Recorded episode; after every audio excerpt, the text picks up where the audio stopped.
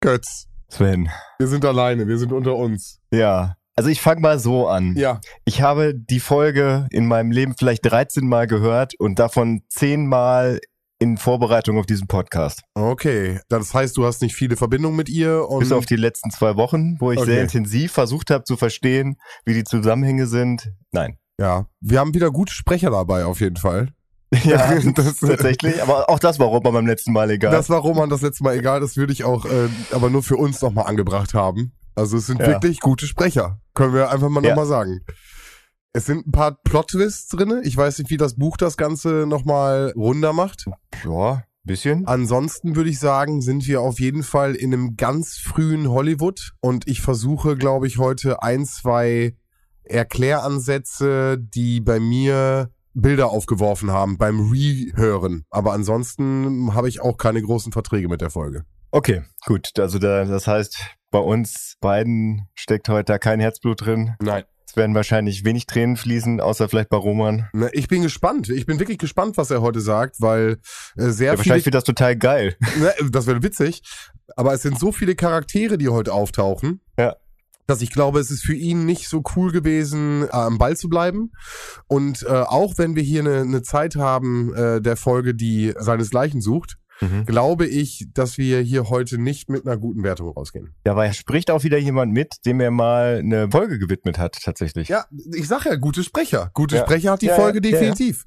Und äh, wenn die nicht so ein bisschen, ja, irgendwie entweder Fisch oder Fleisch wäre und man irgendwie wüsste, was sie, was sie denn jetzt wirklich ist, ich glaube, das äh, würde auch für den Roman heute in der äh, Folgenbewertung einiges nach vorne bringen. Ja. Ja. Ich sag trotzdem ganz, ganz langweilig, weil ich einfach auch emotional überhaupt nicht da drin bin. Eine 367. Ja, ich bin auch bei einer kompletten Standardwertung. Ich äh, habe das schon die ganze Zeit im Kopf. Das, da werde ich auch nicht weg, Okay. weggehen. Das ist eine Standardwertung. Äh, ich bin gespannt, ob er ja diesen Hexenzirkel, der im Endeffekt mit der ganzen Geschichte ja gar nicht wirklich was zu tun hat, überhaupt einen, einen wichtigen Augenmerk schenkt. Und ja, ich bin gespannt, was er dazu sagt. Ja. Na gut. Ich höre Schritte. Mhm. Ich sehe ihn. Ich sehe ihn, den Schatten. Ne? Da ist er. Okay. Psch, psch, psch. Nicht, dass er uns hört hier.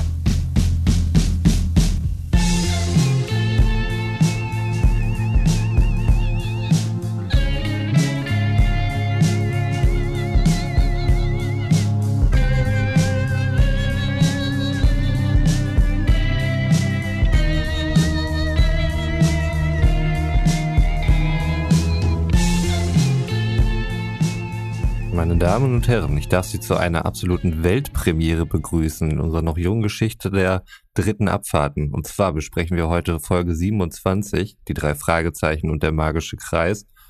Und das Spektakuläre und noch nie dagewesene an der Nummer 27 ist, dass es sowohl in der Originalbuchreihe als auch in der deutschen Buchreihe ebenfalls Folge 27 ist.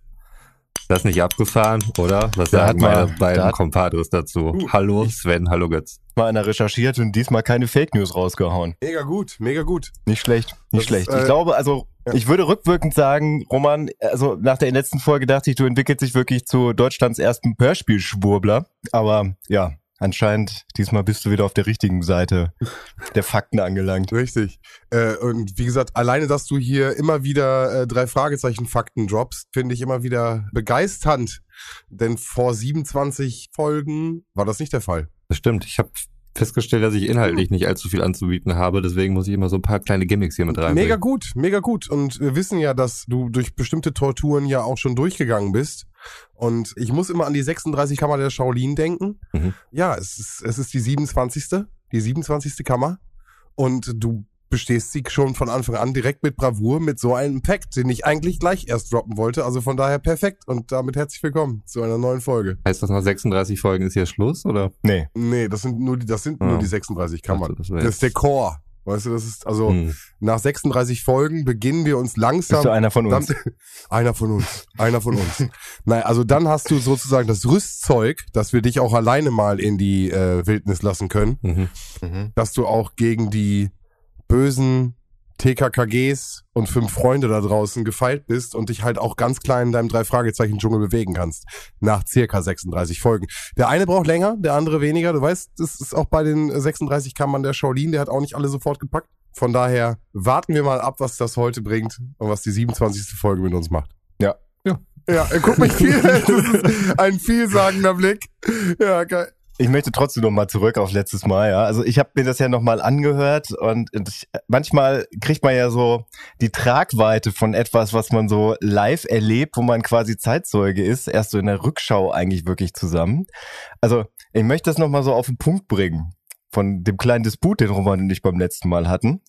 Also da war Roman, der etwas im Internet gehört hat, von dem er dann ausgegangen ist, dass es wahr ist.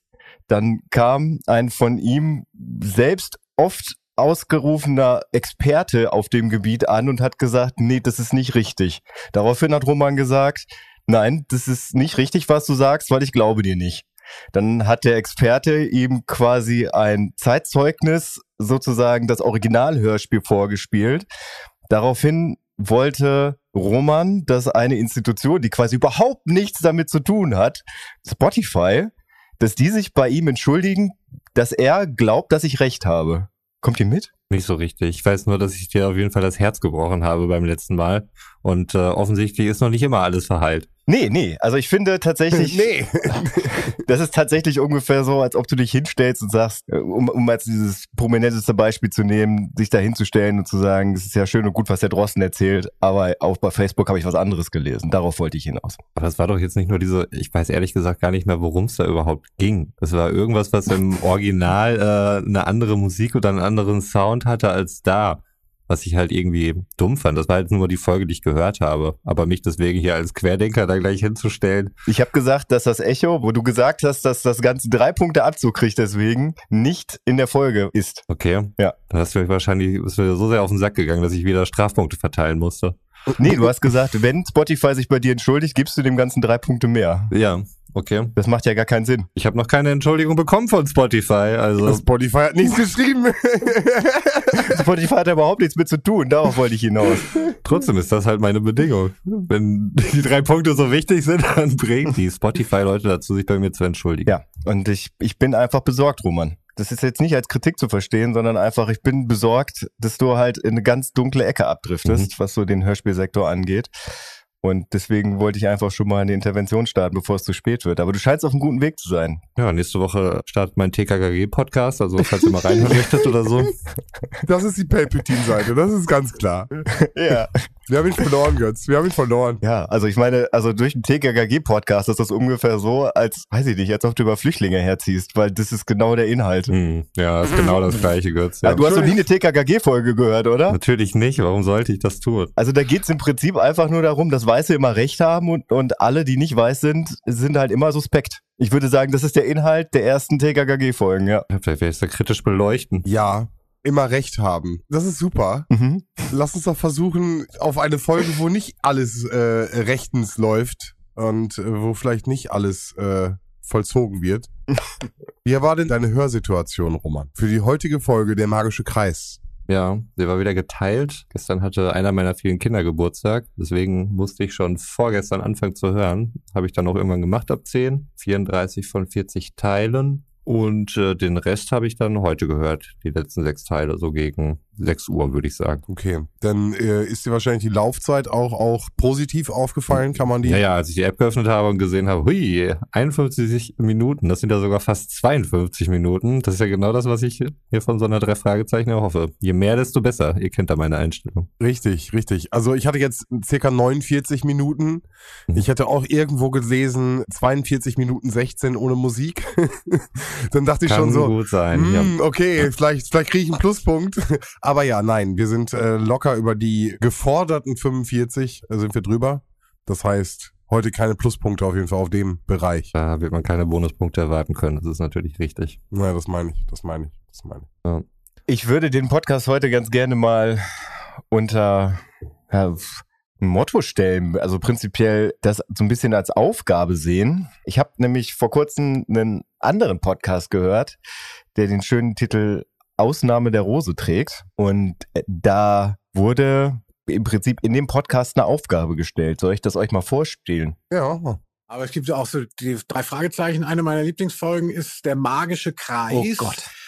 Das ist auch was, was ich immer mal gehört habe und dann irgendwann, wenn ich das später im Auto, also ich bin als Kind schon viel Auto gefahren, nee, also als ich dann äh, später ein eigenes Auto hatte und dann immer wieder dieselben fünf Kassetten, die da im Fußraum lagen, neben den Bierdosen gehört hatte, habe ich, gab es dann irgendwann so die Epiphanie, dass ich gesagt habe, ich verstehe es ja eigentlich gar nicht. Ja. Also klar, ne, ist, du hörst den Anfang und du hörst das Ende und ähm, am Ende geht sich's aus und du denkst, du hast es verstanden, weil du warst ja dabei. Aber das reicht ja nicht. Also ich habe äh, ich habe das auch gehabt bei genau dieser Folge der magische Kreis. Ich möchte die niemals behandeln müssen, diesen Podcast, nie. Aber ich kann jetzt schon mal sagen, ich zahle jedem 100 Euro, der mir die erklären kann. Aber jetzt kommt der Haken, so dass ich's verstehe weil ähm, es ist unmöglich. Ich, also das ist eine Folge, da kapiere ich gar nicht. Da gibt's am Schluss dann zwei Figuren, von denen ich die ganze Zeit dachte, es wäre eine. ja. Naja, gut. Welche zwei Figuren das sind, das hat er dann nicht erzählt. Ja, wo die Autos drauf verteilt sind. Ja, wahrscheinlich. Wo das Geld hinterher auf den Autos äh, verteilt ist. Die wird er wahrscheinlich meinen. Okay, spannend. Okay, äh, sagst du noch mal den Namen de des Podcasts? Ausnahme der Rose. Hm. Ein Podcast von Linus Volkmann und Felix Scharlau. Und Felix Scharlau hat im Prinzip die 100 Euro hier ausgepreist. Und da dachte ich mir, also wenn Roman die Zusammenhänge verstanden hat und vielleicht braucht er auch links und rechts dann mal so ein bisschen Flügel von Sven und mir, dann müsste er am Ende der Folge eigentlich auch Felix Scharlau verstanden haben, worum es im magischen Kreis geht. Ja, ja, gerne, gerne, gerne. Können wir nicht alle ja. am Ende vielleicht eine Zusammenfassung machen? Wird ja auch ganz spannend. Vielleicht können wir drei Zusammenfassungen am Ende. Jeder hat die Folge anders ja. verstanden, wird super. Und ich sehe 300 Euro. Ich weiß auch nicht irgendwie. Wir haben am Ende nur ein Statement von mir, warum Impfen tötet. ja, komm, jetzt lass uns mal von dieser Querdenker-Scheiße wegkommen. Ey, wie gesagt, diesmal kein, hat er nicht mit Fake News angefangen. Ich bin auf einem guten Weg der Hoffnung. Digi, er hat direkt den, den Hammer rausgebracht. Ja, ich sag mit, doch. Äh, ich sag darauf, doch. dass wir die Hörspielreihe und die Buchreihe jetzt auf einer Linie haben und endlich Folge 27 Folge 27 ist. Das ist das allererste Mal. In, warte, 27 fucking Folgen. Ist dir aufgefallen, dass du einem der Sprecher schon mal eine Folge gewidmet hast? Ich? Ja. Ja. Oh, nee. Kann mich auch an die Widmung überhaupt nicht mehr erinnern. Das war die erste Frage, Roman, schade. Du hast äh, Abfahrt 2 und die schwarze Katze hast du im Prinzip äh, Karl Ulrich Mewes gewidmet. Genau. Der in der nackten Kanone wen gesprochen hat? Ed. Ted. Wollte gerade sagen, weißt du jetzt seinen Namen nicht mehr? Philtot, äh, Tolltet. Ja, Tolltet, ja. Ja, schön, schön. Es ist dir anscheinend aufgefallen, dass äh, das Ted da auch wieder eine Rolle spielt. Ja, man muss auch sagen, du hängst jetzt gerade auch so ein bisschen für die Zuhörer da draußen auf einer Faust, seitlich so, währenddessen du, du versuchst, das Gesicht gerade in die Mikrofon zu halten. Das ist, es, es scheint heute auch so ein schwieriger Tag wieder zu sein. Nö, das geht. Das war jetzt halt nur dieser Querdenker-Bums, der mir hier entgegengeschleudert ja, okay. ist, nachdem ich mir so viel Mühe gegeben habe und das auch beim letzten Mal gar nicht so als schlimm empfunden habe, dieses komische Geräusch dort. Aber lass uns gerne fortfahren. ja, das ist da. Okay. Okay. Gut, wir nehmen eine Challenge an. Wir reden über Folge 27, der magische Kreis. Dafür kriegen wir noch keine 100 Euro. Auch nicht, dass wir uns da durchgearbeitet haben. Auch nicht, dass Roman die 45 Minuten durchgezogen hat, die insgesamt ja 50 sind. Aber was können wir festhalten? Ersterscheinung 1978. Das Buch ist erschienen in deutscher Ersterscheinung 1981. Surprise, surprise, das Hörspiel auch. Ich dachte erst, die Hörspiele wären, wir hatten ja viele, die jetzt, oder waren ja alle bisher 81 sind, die erschienen. Und ich dachte, das wäre, die wären alle an einem Tag rausgekommen. Aber die sind ja. alle so ein, zwei Tage versetzt oder sowas. Oder zumindest waren das die Release-Dates, die bei Spotify genannt waren. Ja, äh, ich kann mir, also weiß ich, du bist ja drauf. Ich hatte da gerade geguckt, ob das möglicherweise die längste Folge ist, die wir hier je besprochen haben. Und da sind mir die Release-Daten einmal aufgefallen. Was denn mhm. die 21. Das andere war dann davor 19. und 18. Mhm, Silberne Spinne ist 12. August. Ja, nee, also, hm. Boah, kann ich dir nicht sagen. Das, äh, also als ich angefangen habe, drei Fragezeichen zu hören, waren sie einfach alle schon da. Das ist richtig. Ich habe jetzt ja quasi erst vor kurzem gelernt, und äh, das zeichnet mich jetzt ja nicht unbedingt als der Fragezeichen-Experten aus, dass das tatsächlich am Anfang so in Staffeln released wurde. Ich dachte wirklich, dass die nach und nach rausgekommen sind, weil ich auch mal irgendwann gelesen habe, dass, da das ja noch Kinder waren, dass es damals auch extrem schwer war, mit denen halt die, die Aufnahmen zu machen und dass sie dabei ruhig geblieben sind und einfach auch die Konzentration aufrecht behalten haben. Deswegen dachte ich nicht, dass die halt dann so viele an einem Stück aufgenommen haben, aber mhm. es war wohl so. Ich habe jetzt ja äh, ein Zeitzeugendokument gehört mit Andreas Fröhlich im Bobcast, der halt auch äh, das so berichtet hat. Mhm. Joa, Gut. Das scheint dann wohl die erste Folge der dritten Staffel gewesen zu sein.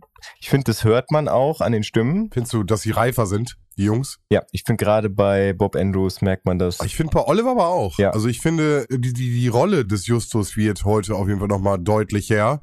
Mhm. Wie er sich dann auch ganz klar nach vorne drängt und bestimmte Sachen aufklärt. Also ich finde, das wird heute auf jeden Fall vielleicht Thema. Ja, und äh, Peter Shaw bzw. Jens Wawracek ist halt tatsächlich nie in Stimmbruch gekommen, von daher. Ich glaube, das klingt halt, also Spence klingt immer noch so wie Peter in der ersten Folge. Gut. Der Originaltitel lautet äh, Surprise, Surprise, Alfred Hitchcock and the Three Investigators in the Mystery of the Magic Circle. Tada. Ja, also der magische Kreis.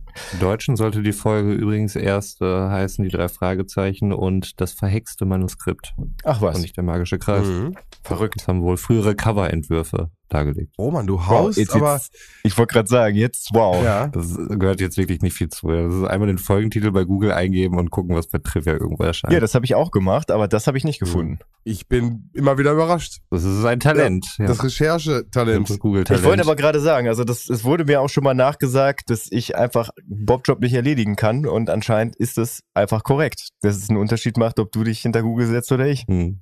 Das muss man halt, muss man gelernt haben. Vielleicht hast du Bing genutzt aus Versehen.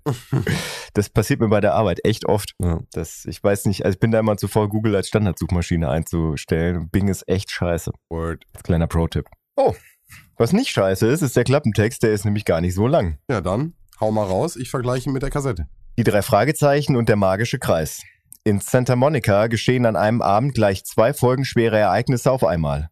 Ein Verlag geht in Flammen auf und im benachbarten Filmlabor werden sämtliche Filme der bekannten Schauspielerin Madeleine Bainbridge gestohlen. Als dann auch noch das Manuskript der Memoiren Madeleine Bainbridges verschwindet, ist den drei Fragezeichen Justus, Peter und Bob klar, dass hier etwas nicht mit rechten Dingen zugeht. Die Nachforschungen, die sie anstellen, führen die drei Fragezeichen in das unheimliche Reich der Magie.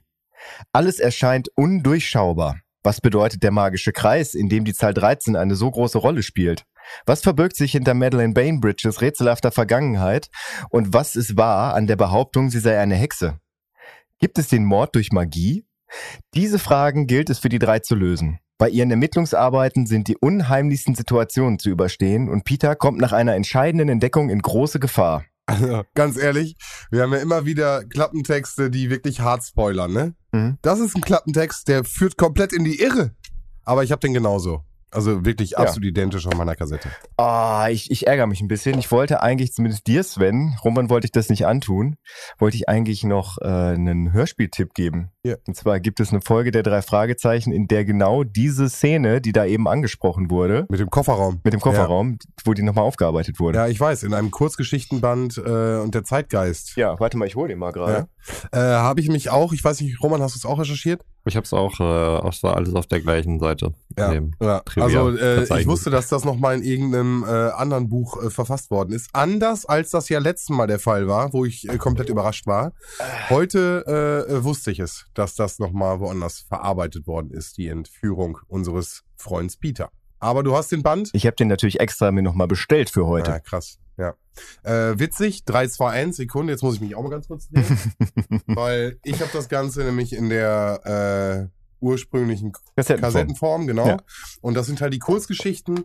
Und ich war voll geflasht, als das, äh, als ich das dann sozusagen mitkriegte, dass da noch mal ein paar drin war. Ah, richtig geil. Hammer.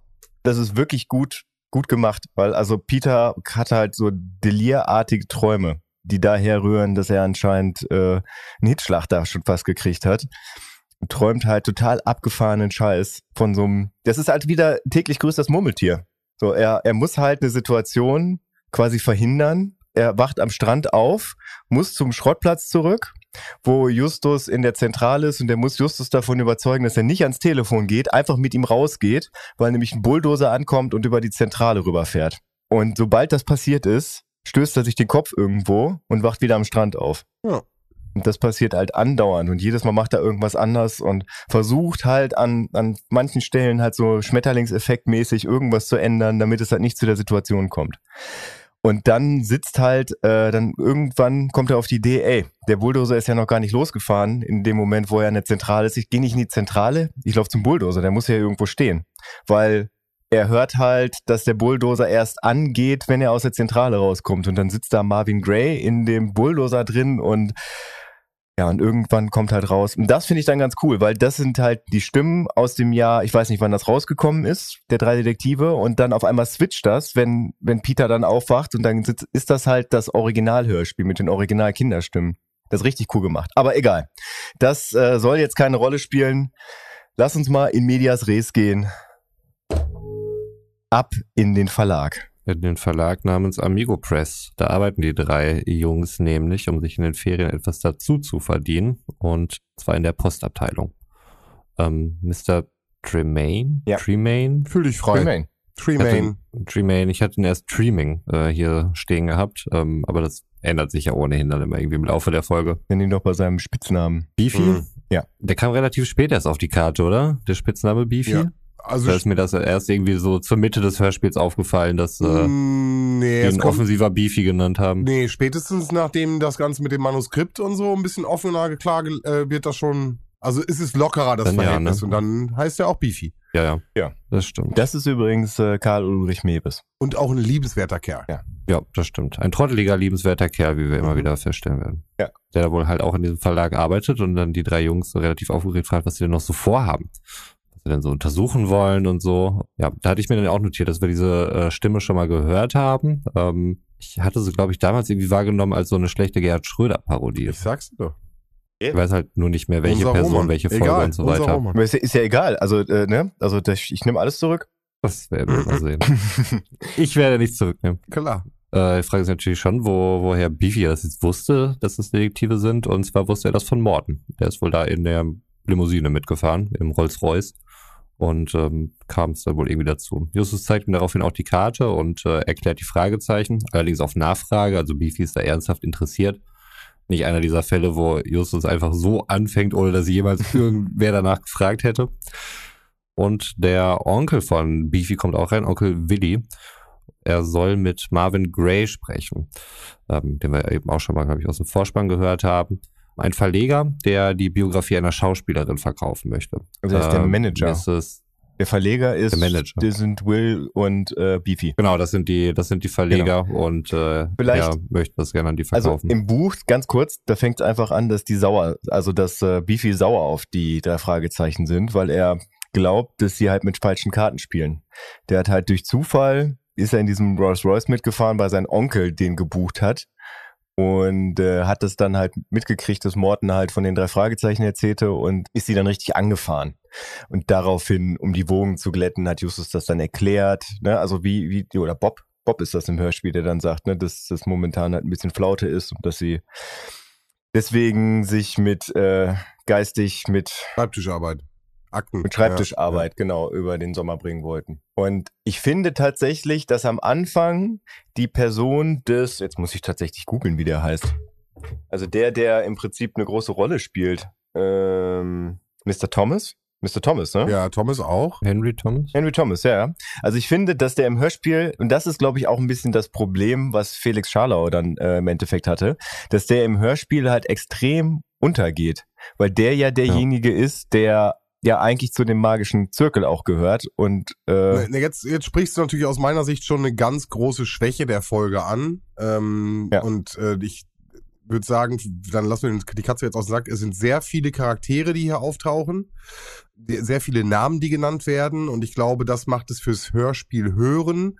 Und das ist ja auch das, was der Mhm. Kollege eben aus dem anderen Podcast meinte, äh, macht es sehr schwer, weil man halt die verschiedenen Stimmen und die Charaktere halt klar voneinander unterteilen muss in einem Hörspiel. Und vielleicht ist das etwas, was hier nicht so gut gelingt. Ich weiß nicht, wie es dir gegangen ist, Roman. Ja, fand ich auch verwirrend. Also es hat bis zum Ende gedauert, dass ich das, äh, und vor allem muss ich meine Notizen nochmal nachlesen.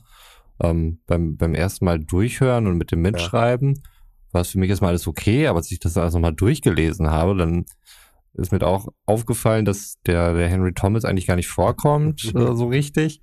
Und dass es auch schwierig ist, weil, weil Henry Thomas dann auch noch mal ein anderes Alias so Ja, hat, äh, worauf wir ja später noch zu sprechen kommen. Das Mhm, macht ja, alles nicht ja. einfacher.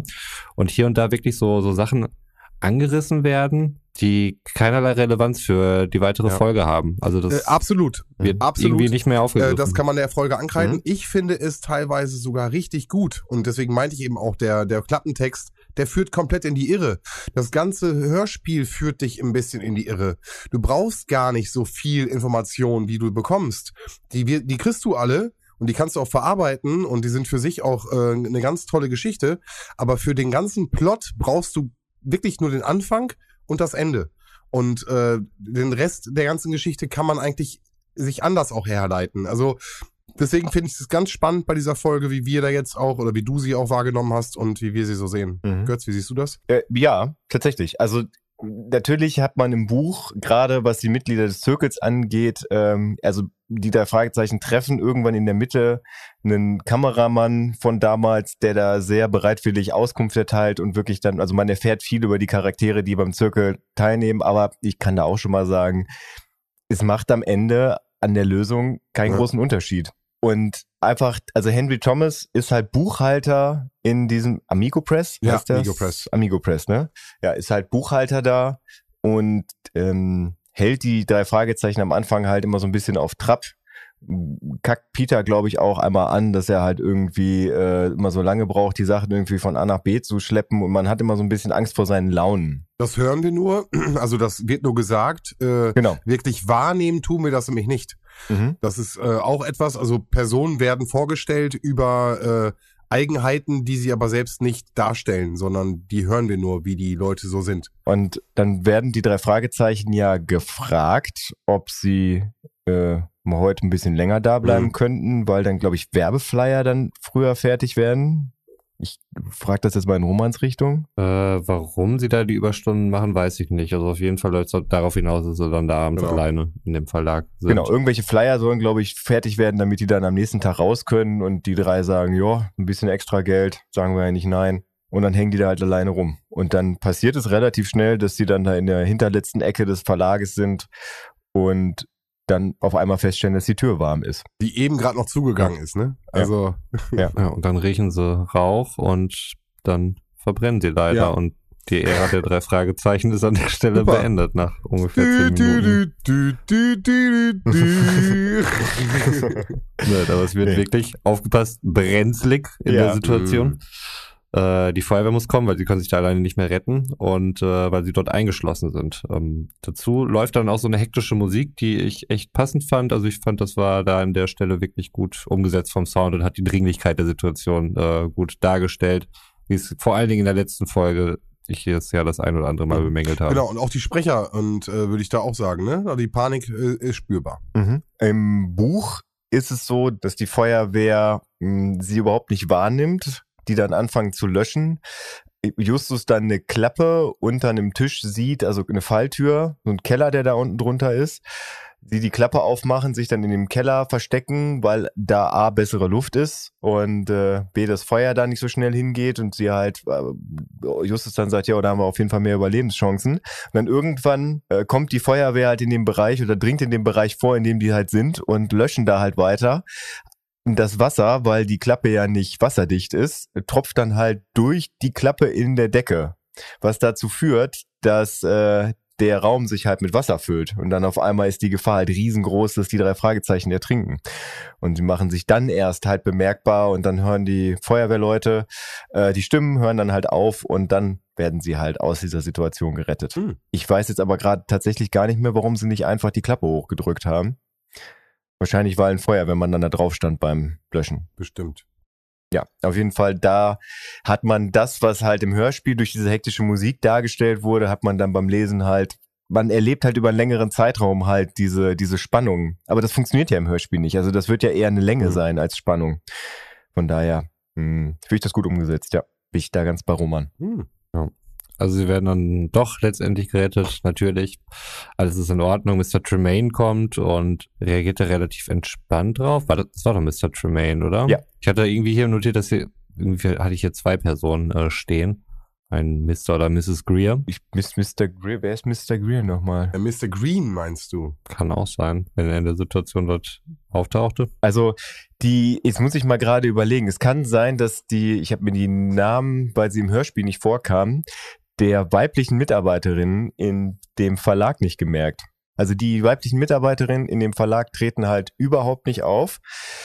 Wenn, also nachdem das Verlagshaus gelöscht wurde, ist dann eine der Sekretärinnen ist da vollkommen aufgelöst und äh, sagt dann, dass der Vater von Biffy, der hätte das damals aufgebaut und wenn der das jetzt noch miterleben würde, es ist alles kaputt und wo Biffy dann sagt, ja, aber es sind doch keine Menschen umgekommen das Lager ist außerhalb und selbst das Manuskript ist halt gerettet. So, es ist doch nur ein Haus, das bauen wir halt wieder auf. Naja, dass das Manuskript gerettet ist, wissen wir zu dem Zeitpunkt gar nicht. Das klärt sich ja gerade genau jetzt in der Situation. Im Buch. Ich sag doch, wie die Situation im so, Buch ist. Und da kann es ja sein, dass er halt in dem, in dem Moment, wo er mit den drei Fragezeichen spricht, schon dieses Gespräch geführt hat und dann halt irgendeinen Namen von der Sekretärin nennt. Aber das kann ich jetzt gerade nicht verifizieren. Hm. Fakt ist, die drei Fragezeichen geht's gut. Äh, das sind alles nur Akten, die verbrannt sind. Und äh, das Manuskript, was ja mit Marvin sozusagen jetzt gerade in das äh, Verlagshaus getragen worden ist, ist nicht verbrannt, äh, so wie es erst geglaubt, sondern es wurde von Beefy mitgenommen über Nacht und äh, er wollte sich das mal durchlesen, um dieses Manuskript mal zu checken. Ja. Das äh, erfahren wir allerdings erst am nächsten Tag. Hatte sich soweit ja keiner verletzt im Gebäude. Ähm, die hatten dann nur einen Verletzten von dem Filmlabor. Aber warte, warte, warte, warte. Ganz wichtig, dass man Henry Thomas hört. Der fragt nämlich, das Manuskript ist gerettet oder das Manuskript ist nicht verbrannt oder ich weiß nicht, was er fragt. Auf jeden Fall hört man ihn. Der kriegt nämlich dieses Gespräch mit. Okay, ist mir nicht aufgefallen. Ja, genau, es sind drei Leute insgesamt, die genannt worden sind, unter anderem. Ich glaube, der wird nicht, ich weiß nicht, ob er wirklich benannt wird, aber von der Stimme her, doch, er muss ja benannt werden, sonst, oder kriege ich das aus dem Buch? Auf jeden Fall ist er daneben und er sagt explizit im Hörspiel, nachdem Biffy halt sagt, das Manuskript ist gerettet, sagt halt jemand oder ist jemand sehr erstaunt darüber und damit wird halt signalisiert, dass außer den drei Fragezeichen noch jemand mitgekriegt hat, dass das Manuskript gerettet ist mhm. und nicht verbrannt mhm. ist. Der blutüberströmte Mitarbeiter des Filmlabors taucht dann ja auf, der da ja nur kurz angerissen wird und der dann halt zusammengebrochen ist. Mhm. Im Buch äh, rennt Justus dahin, macht, äh, leistet erste Hilfe und äh, spricht ihn dann halt auch an. Ich weiß gar nicht, was da jetzt genau passiert. Von daher, ja, da sind wir dann am nächsten Tag, hm, wo das dann ja auch thematisiert wird, dass der ins Krankenhaus gebracht wurde. Mir war jetzt nur mal wichtig, dass Henry Thomas auch wieder an der Stelle aufgetaucht ist. Ja, also es ist immer so, dass Henry Thomas da immer wieder auch jetzt da wirklich wörtlich auftaucht, dass der halt wirklich diesen ganzen Prozess begleitet. Obwohl man das eigentlich gar nicht so im ersten Moment mitkriegt und, glaube ich, auch nicht mit der Nase drauf gestoßen wird. Mhm. Nee, fand ich auch überhaupt nicht. Also gerade weil man zu dem Zeitpunkt die Figuren noch nicht kennt, auf einmal werden so viele neue dort eingeführt. Ähm, es ist sowieso eine sehr hektische Situation. Ähm, alles halt erwachsene männliche Stimmen ist dann schon schwierig, solche Feinheiten herauszuhören, fand ich. Also mir ist es jetzt nicht so aufgefallen, als ich es mir notiert hätte. Also ich habe das im Vorgespräch schon gesagt. Ich habe aus diesem Grund die Folge zehnmal gehört. Und du hast sie insgesamt mhm. 13 Mal gehört. Kannst ja. du dir vorstellen, was heute geht hier? In meinem ganzen Leben 13 Mal, ne? Ach so, okay. Das ist ja nix, oder? Nee, aber ich habe jetzt. Nee, nee, ist es jetzt nicht. von diesen 13 Mal habe ich. Hast du jetzt dreimal gehört? Jetzt für die Vorbereitung ist zehnmal gehört. Ach so, ah, okay. Dann ist das schon viel. Du hast sie einmal gehört. ja. Gut. Ja, weiter geht's. Ja, also nächster Morgen, alle treffen sich bei Just. In dem Filmlabor waren äh, die Negative drinne mhm. äh, von der Filmsammlung oder dem Filmarchiv dieser Schauspielerin, Miss Bainbridge. Genau, alle Filme von ihr, die sie damals, nachdem sie sich zurückgezogen hat, aufgekauft hat, wurden über ihren Manager halt ans Fernsehen verkauft, damit sie da gezeigt werden können. Und da mussten erstmal die Negative so kopiert werden, dass sie dann halt im Fernsehen gezeigt werden können. Und das sollte da passieren. Genau. Finde ich jetzt, ab jetzt, finde ich, gehen wir auch immer deeper in dieses ganz alte Hollywood. Also wirklich Quentin Tarantino-mäßig, Once Upon a Time. Da gibt's einen Star, da gibt's im Endeffekt Filmrollen, da gibt's Klatsch, da gibt's Tratsch, so, es gibt kein Social Media, Manuskripte werden im Geheimen geschrieben über Informationen, die man noch aus der Filmzeit hat, die dann wiederum teuer verkauft werden. Also ich finde, wir rutschen immer, immer tiefer in dieses, dieses alte, ganz, ganz, ganz alte äh, Filmgeschäft ein teilweise dreckiges Geschäft, das auch mit äh, ganz komischen ähm, ja, Materialien gearbeitet hat, schnell entzündliche Filmrollen, aber halt auch mit Geschichten, die im Endeffekt äh, kursieren, mit äh, Gossip, mit irgendwelchen anderen Sachen, womit dann hinterher mhm. halt auch wieder Geld verdient wird. Ich finde, es kommt immer mehr, mehr und mehr heraus. Wisst ihr, was ich meine? Ja. Mm, ja, Okay. schon. Also kann ich da nachvollziehen. Also ich hatte auch den Eindruck, gerade bei der Miss äh, Bainbridge, ähm, werden wir später auch noch ein bisschen genauer kennenlernen, dass es halt so eine richtige Ja. Hollywood-Diva auf jeden Fall ist. Genau. Also den, den Eindruck hatte ich und ich finde, das hat sie auch überzeugend Schön. dargelegt. Also in der Folge, die du damals Karl Ulrich Mewes gewidmet hast, Abfahrt A2 und die schwarze Katze, hast du noch bemängelt, dass man, ähm, da ging es darum, dass Peter ja Raja den Löwen mh, in Schach gehalten hat und äh, hat, äh, als Expertise hat er angegeben, dass er ja bei den Tierfilmproduktionen seines Vaters halt anwesend war. Wo du dann sagtest, ja, was sind denn das für Tierfilme da in Rocky Beach? Wo mh, du so ein bisschen erstaunt warst, ähm, dass Rocky Beach halt so nah an Hollywood liegt. Und ich finde, jetzt taucht man da so ein bisschen in diese, in diese Materie wirklich rein. Also wo man dann feststellt, okay, das sind halt nur ein paar Meilen bis man wirklich in dieser Filmmetropole ist. Mhm. Also das ist wie so bei GTA, wenn man halt Missionen erfüllt. Also die Landkarte verliert immer mehr an Ich habe Nebel. immer den Eindruck, 27. Kammer. ich habe den Eindruck, dass die ganz kurz davor wären, einen Mexikaner über den Weg zu laufen. Jetzt übertreibst du. Mexikaner? Ach so, nee, ich stehe trotzdem auf dem Schlauch. Ich muss trotzdem fragen. Mexikaner? nee, die hatten, finde ich, immer schon so viele besondere Momente mit der Darstellung von Mexikanern, die immer wieder irgendwie in verschiedenen Folgen aufgetaucht sind. Wobei das äh, Ach so, ach so, schon ach seit so einigen okay. Folgen nicht mehr der Fall ist. Ja. Aber für mich ein immer wiederkehrendes Motiv dort. Ja, aber ich glaube auch da, äh, ich weiß nicht, ob das jetzt so ein Jingle-Moment ist. Nee, ich sag jetzt einfach mal so, auch da hast du recht, dass ich glaube, dass die wirklich nach der ersten Staffel Es ist natürlich ein schickender Moment. Ich, frag, ich verstehe die Frage überhaupt nicht. Robert hat recht. Yeah! Natürlich, natürlich. Ja, Wo ein Jingle natürlich. angebracht ist, wird ein Jingle gesetzt. So nämlich. Ich weiß gerade gar nicht genau, in welchem Punkt. äh, in dem Punkt, dass du nach, ähm, ich weiß gar nicht mehr, was es, doch, das war, glaube ich, der tanzende Teufel, wo du dann meintest, dass du seitdem halt diese übertriebene Darstellung von fremdkulturellen Menschen nicht Mhm. mehr wahrnimmst. Und ich glaube, das liegt wirklich daran, dass sie nach der ersten Staffel, vielleicht sogar schon Anfang der 80er, da so ein bisschen, dass da ins Gewissen geredet wurde. Dass dann gesagt wurde, hm, ist jetzt vielleicht nicht die optimale Darstellung eines Chinesen. Vielleicht haben sie auch Chinesen kennengelernt und dann gemerkt, dass die gar nicht so reden. Also äh, im Fall von René Genesis war es da, glaube ich, in na, die rätselhaften Bilder, der ja de Groot gesprochen hat. Roman kann sich noch erinnern an Rotterdame Holländer. Mhm. Ja, ja, sagt er. Jetzt nicht an den Namen und so, aber irgendeinen verrückten okay, Holländer ja. auf jeden Fall. ja und ähm, der wurde quasi für die Rolle besetzt, weil der mal zwei Jahre in Rotterdam gewohnt hat. Mhm. Und man hat ihm, glaube ich, alles geglaubt, was er gesagt hat, das Niederländer halt zu sprechen. Ja, ich, äh, Ja. das, äh, da waren damals in den 80ern nicht überprüfen, ob Niederländer wirklich so sprechen. Ja, genau. Man hat einfach gedacht, wer mal in Rotterdam gewohnt hat, Ja. lass gehen. Ja, Da bin gut. ich das anzuzweifeln. Und das, ich finde, das, ähm, ich habe da dann nochmal drüber nachgedacht. Das war eine goldrichtige Beobachtung von dir. Ich glaube, auch in den folgenden Hörspielen taucht das nicht mehr so krass auf wie in der ersten Staffel. Hm. Ich bin sie ein bisschen traurig, muss ich sagen. Das war immer ein, ein ähm, schönes Comedy-Element für mich. Mhm. Kleiner Spaß, warte auf die nächste Folge. ja, das sagst du doch nur so.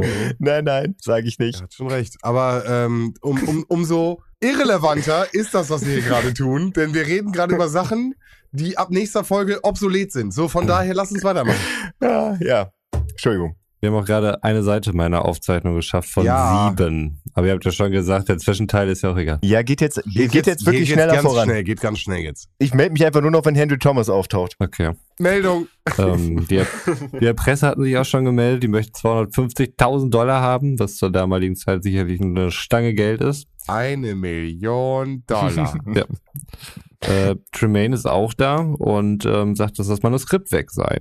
Es wurde aus seiner Wohnung geklaut, hat es nämlich aufbewahrt, um es zu lesen. Und äh, er kann sich nicht erklären, wie das passiert ist, weil nur er und sein Onkel dann einen Schlüssel zu haben. Und da steht natürlich die Frage im Raum, wer könnte das geklaut haben? Na, na, na, na. Es gab noch einen dritten Schlüssel. Okay. Der ist im Verlag hinterlegt und sie gehen davon aus, dass so, der beim Feuer ja. verbrannt ist. Korrekt. Da das Feuer, darf ich sagen, Du darfst es sagen. mutwillig gelegt wurde, kann man ja mal davon ausgehen, dass da ja vielleicht jemand der vielleicht auf den Namen Henry Thomas hört, Alarm! Alarm! Könnte sein. sich den Schlüssel. Ich darf doch nur noch reingerätschen, wenn ich Henry Thomas sagen darf. Ja, ist ja richtig, ist ja richtig. Ja, weil richtig. deswegen war es mir auch wichtig zu sagen, dass Henry Thomas gehört hat, dass das Bainbridge-Manuskript bei Beefy in der Wohnung ist. Mhm. Weil Beefy hat das ja gar nicht mehr auf dem Schirm. Der denkt ja, äh, das wissen ja quasi eigentlich nur ich und mein Onkel. Er ist auch ein Tollpatsch. Ja. Ne? Das wird da schon klar. Ich habe es mir nicht notiert, im Laufe der Zeit dann schon hin und wieder mal, aber das ist ja das durchgängige Motiv. Sympathische. Tollpatsch. Ja, das ist seine Rolle. Naja, jetzt äh, versuchen sie auf jeden Fall erstmal äh, Marvin Gray ein bisschen hinzuhalten, damit er jetzt nicht direkt checkt, dass das äh, Manuskript äh, weg ist, weil es auch das einzige Exemplar von diesem Manuskript ist. Und ähm, da hatte man es halt mal nicht in irgendwelchen Clouds oder sonst welchen Computern gespeichert. Oder einen USB-Stick. Ist nicht mal eine gebrannte mal DVD. Das Witzige ist, dass im Buch die drei Fragezeichen, ich glaube, es sind die drei Fragezeichen, noch vorschlagen, dass sie noch schnell zum Copyshop rübergehen. Aber Marvin Gray dann irgendeine Ausrede erfindet, warum das jetzt gerade nicht möglich ist, weil er keine Zeit hätte und was weiß ich. Auf jeden Fall wird das besprochen, dass es rein theoretisch möglich wäre. Ist es ja damals auch schon. Also in 80ern gab es schon einen Kopierer. Hm, In 70ern auch. Die Situation wird halt da besprochen, aber es wird halt nicht umgesetzt. In meiner Hörspielwelt taucht das auch nicht auf. Äh, da kann man nicht fotokopieren. Ja. Denn, wie wir später erfahren, und jetzt spoiler ich ein bisschen, hat Marvin das ganze Ding abgeschrieben. So, weißt du? Also der hat auch nichts kopiert und irgendwie äh, fertig gemacht. Der hat das ja hingesetzt mit der Hand äh, und hat das abgeschrieben. Krasser Typ. Richtig krasser Typ. Wort für Wort. So nämlich. Wort für Wort, Junge. So gehen wir hier heute So nämlich nämlich. auch vor. Also, alle fahren zu Marvin Gray, der jetzt nicht bei ihm zu Hause ist, sondern im Haus von Mrs. Brayburn. Bainbridge. Bainbridge. Bainbridge. Ja. Brayburn. Bei der Diva. Lass uns das Diva sagen. Bei der Diva. Die Diva. Ja. Ich finde tatsächlich Madeleine Bainbridge ist schon ein schwieriges Wort. Also gerade Ja, wenn man, also absolut. jetzt wenn man es einzeln sagt, nicht, aber wenn man das so im Satz unterbringt, bleibt man da echt dranhängen. Von daher, lass uns auf Diva einigen, das ist auch kürzer. Okay. Also Tremaine und äh, Just sind dann dort in dem Haus und äh, sprechen mit ihm. Also die Diva ist äh, dort erstmal gar nicht zu sehen. Naja, es, da möchte ich ganz kurz rein, nur ganz kurz, weil Justus da genau natürlich auch diesen Punkt bekommt. Geh mit Justus, denn äh, Beefy traut sich nicht. Beefy kann nicht lügen. Beefy ist da nicht so gut drinne. Hm. Und dann nimmt er, soll er Ja. Justus mitnehmen, um diesen äh, Leute wissen gar nicht, was sie teilweise erzählen, wenn Justus mit ihnen geredet hat. Also auch da wird nochmal dieser Justus-Moment nochmal deutlich. Ja. Lügen Just. Genau, wie seine Jungs hinter ihm stehen und ähm, ihm auch vertrauen. Hinter seinen Lügen. Naja, er, er hat kein Problem damit, die, die Wahrheit zu verdrehen. Äh, Nein, überhaupt nicht. Also der ist erschreckend äh, kreativ Ist spontan da drin. Aber- also Lügen Just und Sexisten Pete haben wir auf jeden Fall schon mal. Bob ist ein anständiger Kerl, auf den kann ich Ja. nichts kommen lassen. aber nee, ich wollte noch mal ganz kurz sagen, dass er da so die, die, die Rolle auch wieder ein bisschen einnimmt. Ne? hm, ja. Das war Svens Traum übrigens. Äh, hat er dich noch in Folge 5 tatsächlich darauf angesprochen, dass er es schön finden würde, wenn Bob dein Lieblings-Drei-Fragezeichen-Typ wäre. ja, okay. Haben wir Da geschafft. warst du noch Team Peter.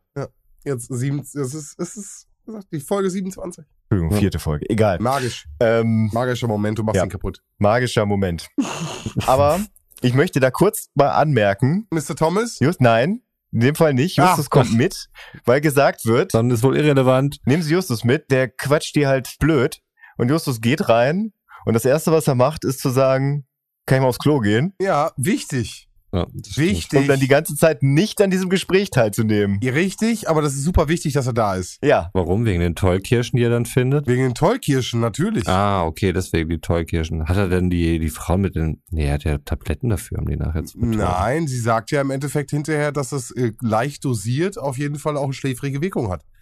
Das ist äh, ganz Aber klar. der findet, Justus findet nachher doch noch irgendwie so Tabletten. stimmt. Justus er findet sagt, dass er Tabletten. den jetzt Wer weiß, was die hat. sich geben den ganzen Tag. Also, das ist nämlich eins dieser Dinge, weil ich finde, dass der Hinweis auf die Tollkirsche, der läuft da einfach ins Leere. Also ich dachte halt auch, das wird nachher nochmal wichtig, aber es sind ja Tabletten, äh, die das Schlafmittel darstellen. Ja, Den das Tee, ist, den sie trinkt. Ja, du hast recht. das ist im Prinzip einfach auch wie alles. Also, Irreführend. was Sven ja gesagt hat. Also, Irreführend. Der, der Ja. Anfang ist wichtig, das Ende ist wichtig. Alles, was dazwischen passiert, ist wirklich komplett irreführend. Das ist im Buch auch so. Im Buch wird einfach nur am Ende gesagt, dass sie das halt für Tees oder Tränke benutzt, weil das halt gering dosiert. Heimacht, egal. Du musst dir überlegen, das sind ja alles Hexen. Das sind ja alles Hexen. Das ist ja alles die High Society der Hollywood äh, Establishments. Und die haben einfach nichts zu tun den ganzen Tag. Und dann haben sie sich mit irgendwelchen mystischen Zirkeln und irgendwelchen anderen Sachen auseinandergesetzt. Und dann hat man halt auch Tollkirsche zu Hause. Das gehört dazu. Das ist wie so ein, ähm, wie die Nase Koks. du hast ein bisschen Tollkirsche, ja klar, kein Problem, so, weißt du? Das ist einfach, weil du nichts mehr hast. Einfach, Ja. es ist, es ist, Wobei es wird da auch benannt, alle anderen finden es ganz witzig und Madeline Bainbridge ist die, Entschuldigung, die Diva ist die einzige, die das ganz geil findet und sich selbst für eine Hexe hält. naja, ihr werden aber auch Kräfte zugesprochen. Naja, ich wollte sagen, Marv oder Gray, also nennen wir ihn Marv, ähm, der besteckt sich auch sehr da drin. Richtig, richtig. Und sie Aha. ist sich ja selbst dessen bewusst, aber hat Angst vor ihren eigenen Kräften und sie möchte ja auch eigentlich gar nichts Positives machen, ohne jetzt am Ende vorzugreifen. Aber ähm, schon sehr viel vorgegriffen. hier. voll. Ja. Aber sie will es nicht. Sie möchte das eigentlich gar nicht. Und ganz sicher ist sie auch nicht. Ja, aber generell taucht sie erstmal nicht auf. Sag mal, ist das Interview schon gelaufen in dem Hörspiel eigentlich? Mit Marv? Zwischen Marvin Gray und äh, Jefferson, wie hieß er denn nochmal? Jefferson Long, meinst Long, du? ja. Ja, das kommt erst äh, später. Das kommt jetzt erst? Okay. Ich dachte, das wäre da schon passiert. Ja, ich dachte, nach das- zwei Seiten. Also hier Nein. bei uns in einer Dreiviertelstunde ungefähr. Nein, das Interview, das ist doch direkt an dem Abend passiert, als die Filme geklaut wurden, weil das ist ja auch äh, ein Alibi für Marvin Gray. Ach so, okay, das hatte ich hier nicht auf dem Schirm. Das finden wir aber auch durch den Klappentext doch, doch, das passiert gleichzeitig. Der Diebstahl der Filme passiert gleichzeitig. Ich glaube, das wird hier nichts mit dem. Äh, ja, aber wobei am Ende müssen wir nochmal klar zusammenfassen, um was es geht, damit man dann nochmal sagen kann, so, wenn du das jetzt nicht verstanden hast, dann bist du blöd. Ihr seid meine Wingman, ihr werdet das bestimmt hinkriegen. Ja. Je habe ich mir Gedanken hier über diese Folge machen, desto verwirrender wird sie hier tatsächlich. Wenn man die so, so an sich vorbeirauschen lässt irgendwie und äh, einfach nur den so Schritt für Schritt folgt, alles okay. Irreführung. Große Irreführung. Hm. Es ist der ja, Wahnsinn. das ist ja genau das, was Linus Volkmann da gesagt hat in dem kleinen Ausschnitt. Du hörst sie, du denkst dir, yo, ich war ja dabei, ich habe das ja, Mhm. ich, ich war ja Teil des Hörspiels und dann denkt man drüber nach und stellt fest, ja, um was ging's eigentlich? Hm. Und das braucht wirklich kleinschrittige Auseinanderfriemelung. Von daher, lass uns mal fortfahren. So, ähm, nächster Tag Zentrale, da befinden wir uns gerade. Jermaine müsste eigentlich auch da sein, weil es geht auch um den Inhalt des Buches. Ähm, dort ging es unter anderem auch um Hexerei und Diva beschuldigte auch einen Regisseur dort beispielsweise ein Hexer zu sein. Der letzte Filmpartner von ihr ähm, ist nach einem Hexenfilm, was sonst, verstorben, hatte einen Autounfall und sie hat sich danach zurückgezogen, weil sie irgendwie glaubte, dass sie was damit zu tun hätte und ihre Kräfte daran schuld gewesen wären und äh, sie dafür den Tod verantwortlich wäre. In dem Zusammenhang erfahren wir dann auch was von dem äh, magischen Kreis, dem wohl 13 Personen angehören. Und diese Personen kommen in diesem Buch äh, sehr wahrscheinlich wohl auch vor. Ich weiß nicht, ob sie dort in dem Buch so explizit genannt worden sind. Auf jeden Fall wird ja nachher äh, suchen diese Person halt noch, um herauszufinden, was da denn los war. Und aber ich glaube, an der Stelle des Hörspiels. Ich würde am liebsten Nebelgranate sagen und würde sagen, lass uns bitte einfach direkt den ganzen Part überspringen. Ja, warte. Ja, genau, aber er ist trotzdem wichtig. Also er ist ja trotzdem irgendwie spannend und interessant. Also erstmal möchte ich darauf hinweisen, dass dieser äh, Hinweis, dass da ein, ein Regisseur genannt wurde und wo man halt ähm, so ein bisschen Background-Check machen muss, ob das tatsächlich richtig ist, also quasi die Verifizierung da durchlaufen. Das ist quasi der Aufhänger von Biffy zu Marvin Gray zu gehen. Also das ist in der Sektion, wo Justus die Tollkirschen findet. Mhm. Dann wird das Ganze nochmal in der Zentrale, wird über diesen magischen Kreis nochmal genauer besprochen wer daran teilgenommen hat. Ähm, es ging ja um 13 Personen, die Mitglied dieses magischen Kreises waren. Zufall auch, dass es 13 sind, ne? Das ist diese typische magische Zahl. Also das trieft, es trieft einfach danach. Und das ist einfach, das ist für mich das Indiz des Todes. Es ist, es ist, Naja, also es, es ist schon, es ist kein Zufall. Es, es sind einfach die Mitarbeiter, die am Set des Hexenfilms waren. Also die quasi in dem Hexenfilm schon so eine Hexengemeinschaft waren, haben das dann ins wahre Leben über, übernommen. Hm. Das erfährt man, glaube ich, aber nicht im Hörspiel. Wobei, jetzt muss ich mal sagen, da sind auch Leute dabei. Ich habe ja am Anfang gesagt, dass die dann auf einen Kameramann stoßen, der auch Teil dieses Zirkels war. Von daher, nee, so richtig stimmt das auch nicht, was ich sage. Was ich aber kurz zusammenfassend sagen möchte, sie besuchen alle Mitglieder dieses Hexenzirkels und sprechen mit ihnen. Und erleben in den meisten Fällen halt Ablehnung. Ich meine, einer ist auch tot. Das ist dieser Schauspieler aus dem letzten Film, der was mit einer jungen, aufstrebenden Schauspielerin hatte, also der Madeleine Bainbridge sozusagen betrogen hat, weswegen sie ihn dann auch verflucht hat, die danach überhaupt keinen Fuß mehr in Hollywood auf den Boden gekriegt hat, die heute so äh, Motelmutter von irgendeiner so schäbigen Unterkunft halt ist und äh, Madeleine Bainbridge verflucht, weil sie sagt, dass sie halt ihre Karriere zerstört hätte. Das erfahren sie halt alles von diesem Kameramann. Also dieser Kameramann ist total zentral, einfach für die Hintergrundgeschichte, was aber, und da bin ich wieder bei Sven, deswegen schließe ich das jetzt auch ab, eine absolute Nebelgranate ist. Du erfährst einfach nur was über die ganzen Leute. Und das Einzige, was du dir merken musst, was dabei wichtig ist, dass sie eine Person nicht mehr ausfindig machen können. Und das ist Goodfellow. Das ist das einzig Wichtige an der ganzen Sache. Dass sie Goodfellow nicht ausfindig machen können. Und damit habe ich mein Einwurfziel erreicht. Ich darf hier nur eingrätschen, wenn, aber da kommen wir später zu. Hat aber von den letzten Beiträgen jetzt auch nicht abgehalten, das Kriterium, oder? Das stimmt, aber in diesem Fall hat das Kriterium gezündet. So. Gut, ähm, genau, wir sind bei diesem ganzen Hexending und äh, heute ist äh, zufälligerweise auch ein Hexenfeiertag, der 1. August. Ich weiß nicht mehr genau, was das für ein Hexenfeiertag ist. Auf jeden Fall gehen sie davon aus, dass bei der Diva im Haus jetzt irgendwas los ist und machen sich dann abends auf, um sich das äh, zu beobachten. Schleichen da ein bisschen mhm. rum, haben ihre Walkie-Talkies dabei sehen dann halt so ein bisschen wieder die Leute Kerzen vor sich hertragen, im Garten rumlaufen und einen Kreis formen. Gray ist auch dabei und der zieht mit einem Messer auch noch einen Kreis hinterher, weil, so sagt man es, der Kreis würde die Macht äh, der Hexen oder der Hexerei dann verstärken. Also sie sind alle getrennt, daher auch die Walkie-Talkies. Äh, Peter hat ein bisschen Pech und wird da von einem großen Hund ähm, entdeckt, äh, der auf ihn zukommt und anbellt und so. Und das schreckt dann auch äh, Gray auf, beziehungsweise wird er dann aufmerksam darauf und entdeckt Peter und findet dann auch die anderen Kinder. Justus äh, wollte noch irgendwie hin, versuchen zu retten, aber da war schon zu spät. Und äh, Gray pfeift den Hund. Bruno heißt er übrigens, auch ein Fact, der völlig irrelevant ist und jetzt schon keine weitere Rolle mehr spielt. ähm, pfeift ihn zurück und äh, Justus, äh, der alte Lügenbaron, sagt dann sofort, ja, sie waren hier auf Verwanderung und hätten sich da irgendwie verirrt und wussten nicht mehr wohin. Und äh, da kommt die Diva dann auch mal dazu und bittet äh, Marv, wie ich ihn nenne, äh, oder Gray, zu zeigen, wo sie wieder zurück zur Straße kommen. Justus, der alte Lügenfuchs hat aber äh, nicht nur da eine spontane Ausrede gefunden, sondern den alten Walkie-Talkie-Trick wieder angewandt, wie wir ihn ja schon vom schwedischen Volksfest noch kennen und eins der Walkie-Talkies dort versteckt, um sie belauschen zu können. Nicht schlecht, Roman, nicht schlecht. Wirklich. Also stell dir mal vor, das wäre jetzt eine Frage gewesen, ja. die ich, äh, weiß ich nicht. Hätte ich voll abgeräumt. Äh, jetzt stelle? Zwei Fragen an Roman. Es ist viel besser, wenn das in der Mitte der Folge kommt. Das kommt überraschend. Man denkt gerade, man ist so gerade im Flow, man kommt gut voran. Es sind nur noch ja, sechs Seiten. Toll, ja. Ne? Jetzt mach doch mal hier alles erstmal wieder kaputt, was ich hier gerade aufgebaut habe. Gerade so gut drin. Okay. Zwei Fragen an Roman. Die erste. Kategorie Tonspuren. Du hast das schon einmal gehört? Dann ordne das Zitat dem passenden Fall und der richtigen Person zu. Deine detektivischen Fähigkeiten sind gefragt. Das ist die Frage vom 1.8. Hättest du lieber die Kinder deine Macht spüren lassen, wie an jedem Abend mit Despato? Das ist aus Folge 27, der Fragezeichen und der magische Kreis. Und es wäre jetzt sofort passiert. Das nicht schön. Boah, das wäre eigentlich eine super Überleitung gewesen.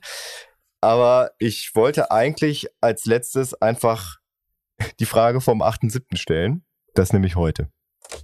Also am Tag der Aufnahme. Ich wollte erst die tatsächlich den Tag der Ausstrahlung nehmen, aber die Folge hatten wir noch nicht gehört. Von daher wäre das witzlos gewesen. Die ist etwas länger.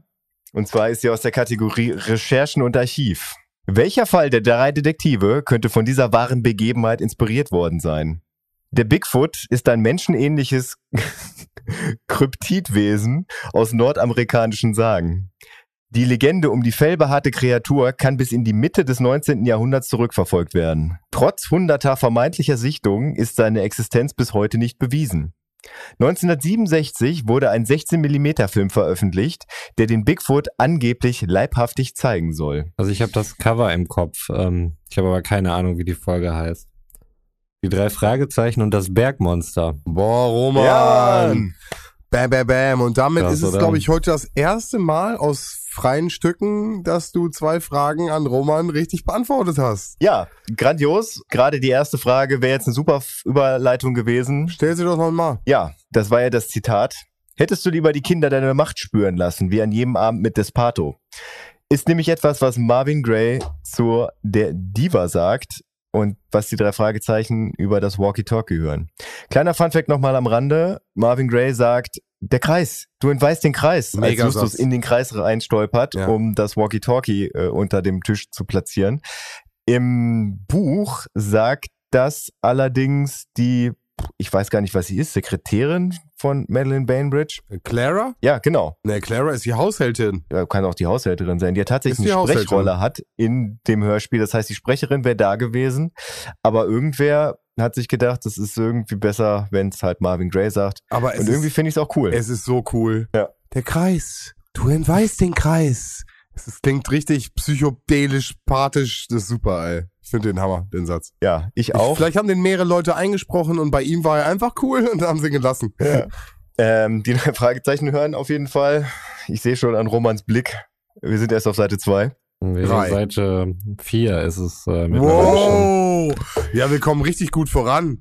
Ich weiß gar nicht, Ja, was du habe hast. ich ja tatsächlich eine gute Midroll angepeilt. und ich sag hier. nochmal, von Seite 1 an bis jetzt war alles unwichtig. Wir brauchen das alles nicht für unsere Geschichte. Ja, und trotzdem haben wir eine Stunde hier Ja, gesessen ja, und ja, darüber ja. gesprochen. Alles gut, alles du bist gut. schuld. Also, Du bist schuld. Also sie werden halt Zeuge dieses Gesprächs und sie erfahren da äh, das erste Mal, dass ja die Diva davon ausgeht, dass sie durch ihre Hexenkräfte, ja, wobei beziehungsweise, dass Marvin Gray sie mehr oder weniger so passiv oder aktiv, passiv, aggressiv, weiß ich nicht, beschuldigt, halt am Tod von Despato beteiligt gewesen zu sein. Ihr werden magische Kräfte zugesprochen. Wie viel Schuld Mhm. sie an einem Tod von, das wird hinterher auch nochmal aufgeklärt, äh, einem Typen, der gegen einen Baum fährt, äh, hat. Das, lass uns das später besprechen. Ja, ja. Aber äh, momentan geht es hier ganz viel um Mag Magik, Magik und äh, für mich Magique. ganz klar Magique und äh, Rauchbomben. Also von daher, go on. Also Justus ist auf jeden Fall sicher, äh, um das Rätsel zu lösen, muss man einfach zu gucken, ähm, was sich da in der Vergangenheit getan hat, beziehungsweise wer die Mitglieder des äh, magischen Kreises sind und sich dort ein bisschen umzustöbern. Am nächsten Morgen äh, lassen sich die Jungs von äh, Tremaine zu Jefferson Long fahren, den ich jetzt hier das erste Mal wirklich realisiert habe. Götz, du sagtest ja, der wäre dann schon vorher aufgetaucht. Nee, Ja, nein, nein, es, wird- es wird nur gesagt, dass der ein Interview mit Marvin Gray geführt Ach so, Genau. hat. okay. genau. Also er ist ein Kriminalreporter und ehemaliger Schauspieler. Und äh, Justus gibt vor, von einer ähm, Schülerzeitung zu sein. Und die Stimme von Jefferson Long kennen wir ja auch da schon aus diversen Sprecherrollen, oder? Christian Rode meinst du? Das ist die Stimme von Vincent Ludwig aus Die nackte Kanone 2,5. Ah, okay. Ja, stimmt. Oder auch, also äh, von dem Verlag Maritim, die haben mal eine sehr gute Sherlock Holmes Adaption rausgebracht an Hörspielen. Da spricht er den Sherlock Holmes. Mhm. Und der hat halt, aber der hat so eine mm, Stimme. Ja, die ist schon super. Wow.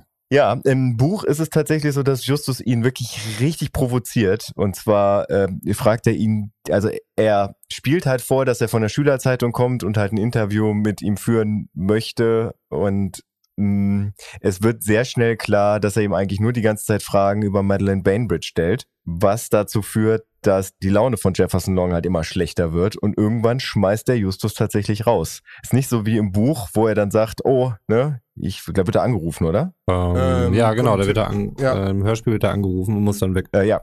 Und genau, das ist im Buch nicht, da schmeißt er ihn wirklich raus. Also er hat in einem Film mitgespielt und das ist auch der letzte Film mit Madeleine Bainbridge. Danach hat er halt eine Fernsehkarriere gestartet und ist da jetzt halt Kriminalreporter. Und im Buch wird er, ich weiß nicht, das ist im Hörspiel auch, wo er dann auf den Diebstahl der Filme, doch klar, da wird er auch drauf angesprochen. Da fällt nämlich dieses wunderschöne Wort Keentop, was ich noch nie vorher gehört habe. Hm. Wo er sich darüber beschwert, dass halt so viel Geld für alten Keentop investiert wird, anstatt das in seine Produktion. Er hat ja einen Aufklärungsfilm über Drogenmissbrauch Dokumentarfilm. in der Pharmaindustrie Mhm. Genau. gemacht. Was übrigens witzigerweise wieder okay ist, weil Henry Thomas Hm. da wieder eine Rolle spielt. Es ist okay, dass du reinsprichst, meinst du? Ja. Okay. Genau. Aber hier ist es okay, weil Henry Ja. Thomas. Es ist Genau. so richtig gut. Aber das Krasse ist, weiß ich nicht. Also ich kann ja nicht immer irgendwie anteasen, dass er was damit zu tun hat. das ist richtig. Das würde Du auffallen. redest einfach so lange weiter, bis irgendwann mal wieder Henry, Henry Thomas, zur Thomas. Sprache kommen muss. Nein, ich erzähle es am Ende, am Ende in der Zusammenfassung. Wenn ich erkläre, wa- warum Henry Thomas die ganze Zeit präsent ist, ähm, erkläre ich alles auf. Mhm. Das mache ich so. Okay. Gut, ähm, also Long muss weg. Sein Film konnte da nicht finanziert werden, äh, wohl auch wegen der Lösegeldforderung, oder? Genau, wegen des alten Kientops. Das, da kommt ja dieses Wort. Okay. Was wohl wahrscheinlich ein altes Wort für irgendwelche Schmonzetten. Soap Opera Shit, ja, genau. Ja. Was damals halt cooler Stuff war. Ja. Dann haben wir hier eine super lange Übergangsmusik. Äh, es geht weiter. Sie recherchieren weiter und befragen alle aus dem Kreis bis auf Charles Goodfellow. Da ist es. Feller? Goodfellow. Goodfellow. Fellow. Goodfellow. Goodfellow. Der war nämlich nicht aufzufinden. Das ist ne, alles richtig. Ja, das ist genau das, was Götz vorhin schon mal sagte. Ja. Dass es alle finden, außer den. Äh, Deswegen finde ich das auch vollkommen legitim im Hörspiel, diese ganzen Sachen rauszulassen, dass, dass sie alle besucht haben, da quasi eigentlich kein Ergebnis erzielt haben, sondern das wird ja einfach nur vom Erzähler zusammengefasst. Und das Wichtige ist, dass sie Goodfellow nicht gefunden haben. Für die 100 Euro ist das nicht wichtig. Nee. Lass uns das rauslassen. Ja, aber ich finde, da hätte man wahrscheinlich, also wenn da so ein paar verrückte, ähm, ESO-reiche Hollywood-Typen sind, hätte man da wahrscheinlich mehr draus machen können. Ähm, aber vermutlich nicht in dem Format, äh, wo man dann ja auch gewisse Grenzen hat. Und äh, also ich glaube, ab einem FSK 16-Format oder so hätte man genau diese Befragung und so weiter. äh, das wäre, glaube ich, sehr spannend. So, so, eine, so eine The Boys drei Fragezeichen Folge. Ja, ja, genau. Da hätte ich, da hätte ich mal richtig Bock drauf. Justus Jonas boxt irgendjemand ins Gesicht. So, es gibt Ich wollte gerade sagen, ich lache gerade, habe aber noch nie The Boys geguckt. Ach, hör auf. Nee. Na gut, äh, lass uns schnell weitermachen. Mich Zeit habe, um The Boys nachzuholen. Am Ja. Stück. Heute ist äh, Finalstaffel erschienen. Ich habe es noch nicht gesehen, aber ist ein anderes Äh, Thema. was ist heute erschienen? Ah. Die, Die finale Folge. Finale Folge. Ja, stimmt. Ich finale bin Folge. mega angepisst. Aber lass uns weitermachen. Ja. äh, gut, wir sind also bei Tremaine. Äh, da läuft Radio im Hintergrund, irgendwas Schmissiges. Ich glaube, es war irgendein deutsches Lied und er macht es dann halt irgendwann aus. Ich fand das Aber irgendwie krass, bemerkenswert, weil das, das gab es, glaube ich, bisher auch nicht so, dass im Hintergrund halt einfach so irgendeine Musik lief. Unser Roman. Es ist unser Roman. Alter Roman. Ja, ist so. Ist so. Und du willst ihn hier reinhauen, da wegen deiner Frage. Sehr gut beobachtet, Roman. Da dachte ich halt auch, dass das vielleicht noch irgendeine Rolle spielen würde. Das ist, das ist unser, unser Grieche-Moment, ist das. Weißt du? Ja. Als wir beim Griechen waren. Mit dem Hörspiel. Ja, ja, ja, ja, ja. Da ist es. Da ist der Moment. Ach, Roman, du bist am Grinsen. Das reicht mir. Okay. ich freue mich nur, dass ihr euch freut. Wir freuen uns mit dir. Das weißt du nur nicht. Und über dich. Das hat keinen Sinn gemacht. Egal, weiter geht's. Wir Oder freuen über uns mich. über dich. Auch einfach, dass du da bist, Roman. Das Ja. ist so schön. Also die, Das sowieso. die Verdächtigen, die sie ausmachen, sind Mrs. Paulson, Greer, habe Ja, ich hier wieder stehen, der schon mal aufgetaucht ist. Green. Green. Wieso Green? Gibt's da irgendwen, der Green Ja, heißt? gibt es. Weiß ich nicht. Ich habe es halt immer als Greer verstanden. Ist aber auch egal, Leute. Seite 5 hat gerade erst angefangen. Komm, wir müssen ja noch ein bisschen zu gehen.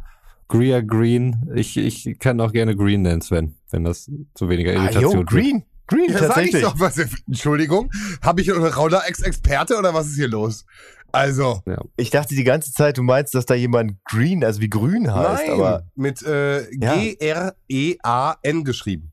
ja, Gesprochen von Rüdiger, äh, Schulzki. Vom Rüdiger, du. okay. Ja, Das, das- ich stand da gerade auf dem, ich habe mich so auf Henry Thomas Ja, fokussiert. Sprecher bin ich ja mein. Ist ja mein Metier. Alles gut. Ja, Henry Thomas ist natürlich auch einer der Verdächtigen. Den Den haben wir auch schon fünfmal gehört heute. Also von daher, das scheint irgendwas Ja, damit ja. zu tun zu haben. Irgendwas ist mit diesem Henry Thomas. Ja. Genau. Ähm, ist, ist es im Hörspiel eigentlich auch so, dass sie sich aufteilen und ja klar, Ja, sie sich auf Ja, und jeder äh, verfolgt einen anderen. Genau. Ja. Äh, die sind aber wohl gerade wieder, also nach einigen Stunden klingelt bei Tremaine das Telefon. Die sind wohl wieder da oder so. Keine Ahnung, was in der Zwischenzeit äh, gemacht wurde. Und wegen irgendwas mussten sie zurück, ist ja auch egal. Auf jeden Fall ruft Peter an und wird äh, während des Telefonats entführt. Ja. Da finde ich äh, die, die Darstellung, was dort passiert ist, ähm, nicht so gelungen, muss ich sagen, weil es, es hieß dann nachher, dass äh, Peter was äh, über den Kopf gezogen worden ist, also durch irgendeinen Schlag oder sowas ist er zusammengebrochen. Und ich finde, beim Telefonat klang es eher so, als hätte man irgendwie ihm äh, ein Tuch mit Chloroform oder so vors Gesicht gehalten. Ja, oder ein Beutel übers Gesicht. Das eine schließt das andere ja nicht aus. Ja. Also der kann ja erst betäubt worden sein und dann nochmal vorsichtshalber das, ist das so ein Jung.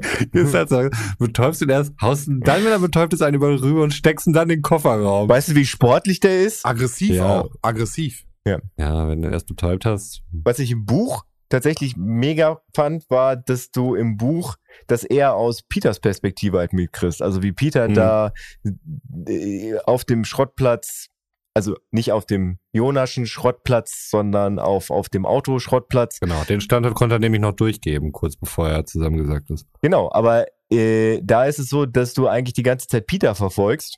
Und er irgendwann, nachdem er den weißen Lieferwagen gesehen hat, wo hinten die Filme drin sind, um da mal schon so ein bisschen vorwegzunehmen, ruft er dann halt bei Biffy an, gibt das dann durch und im Hörspiel kriegst du das ja von der anderen Seite mit. Die sind ja dann bei Biffy zu Hause und das Telefon klingelt und Peter ist dran.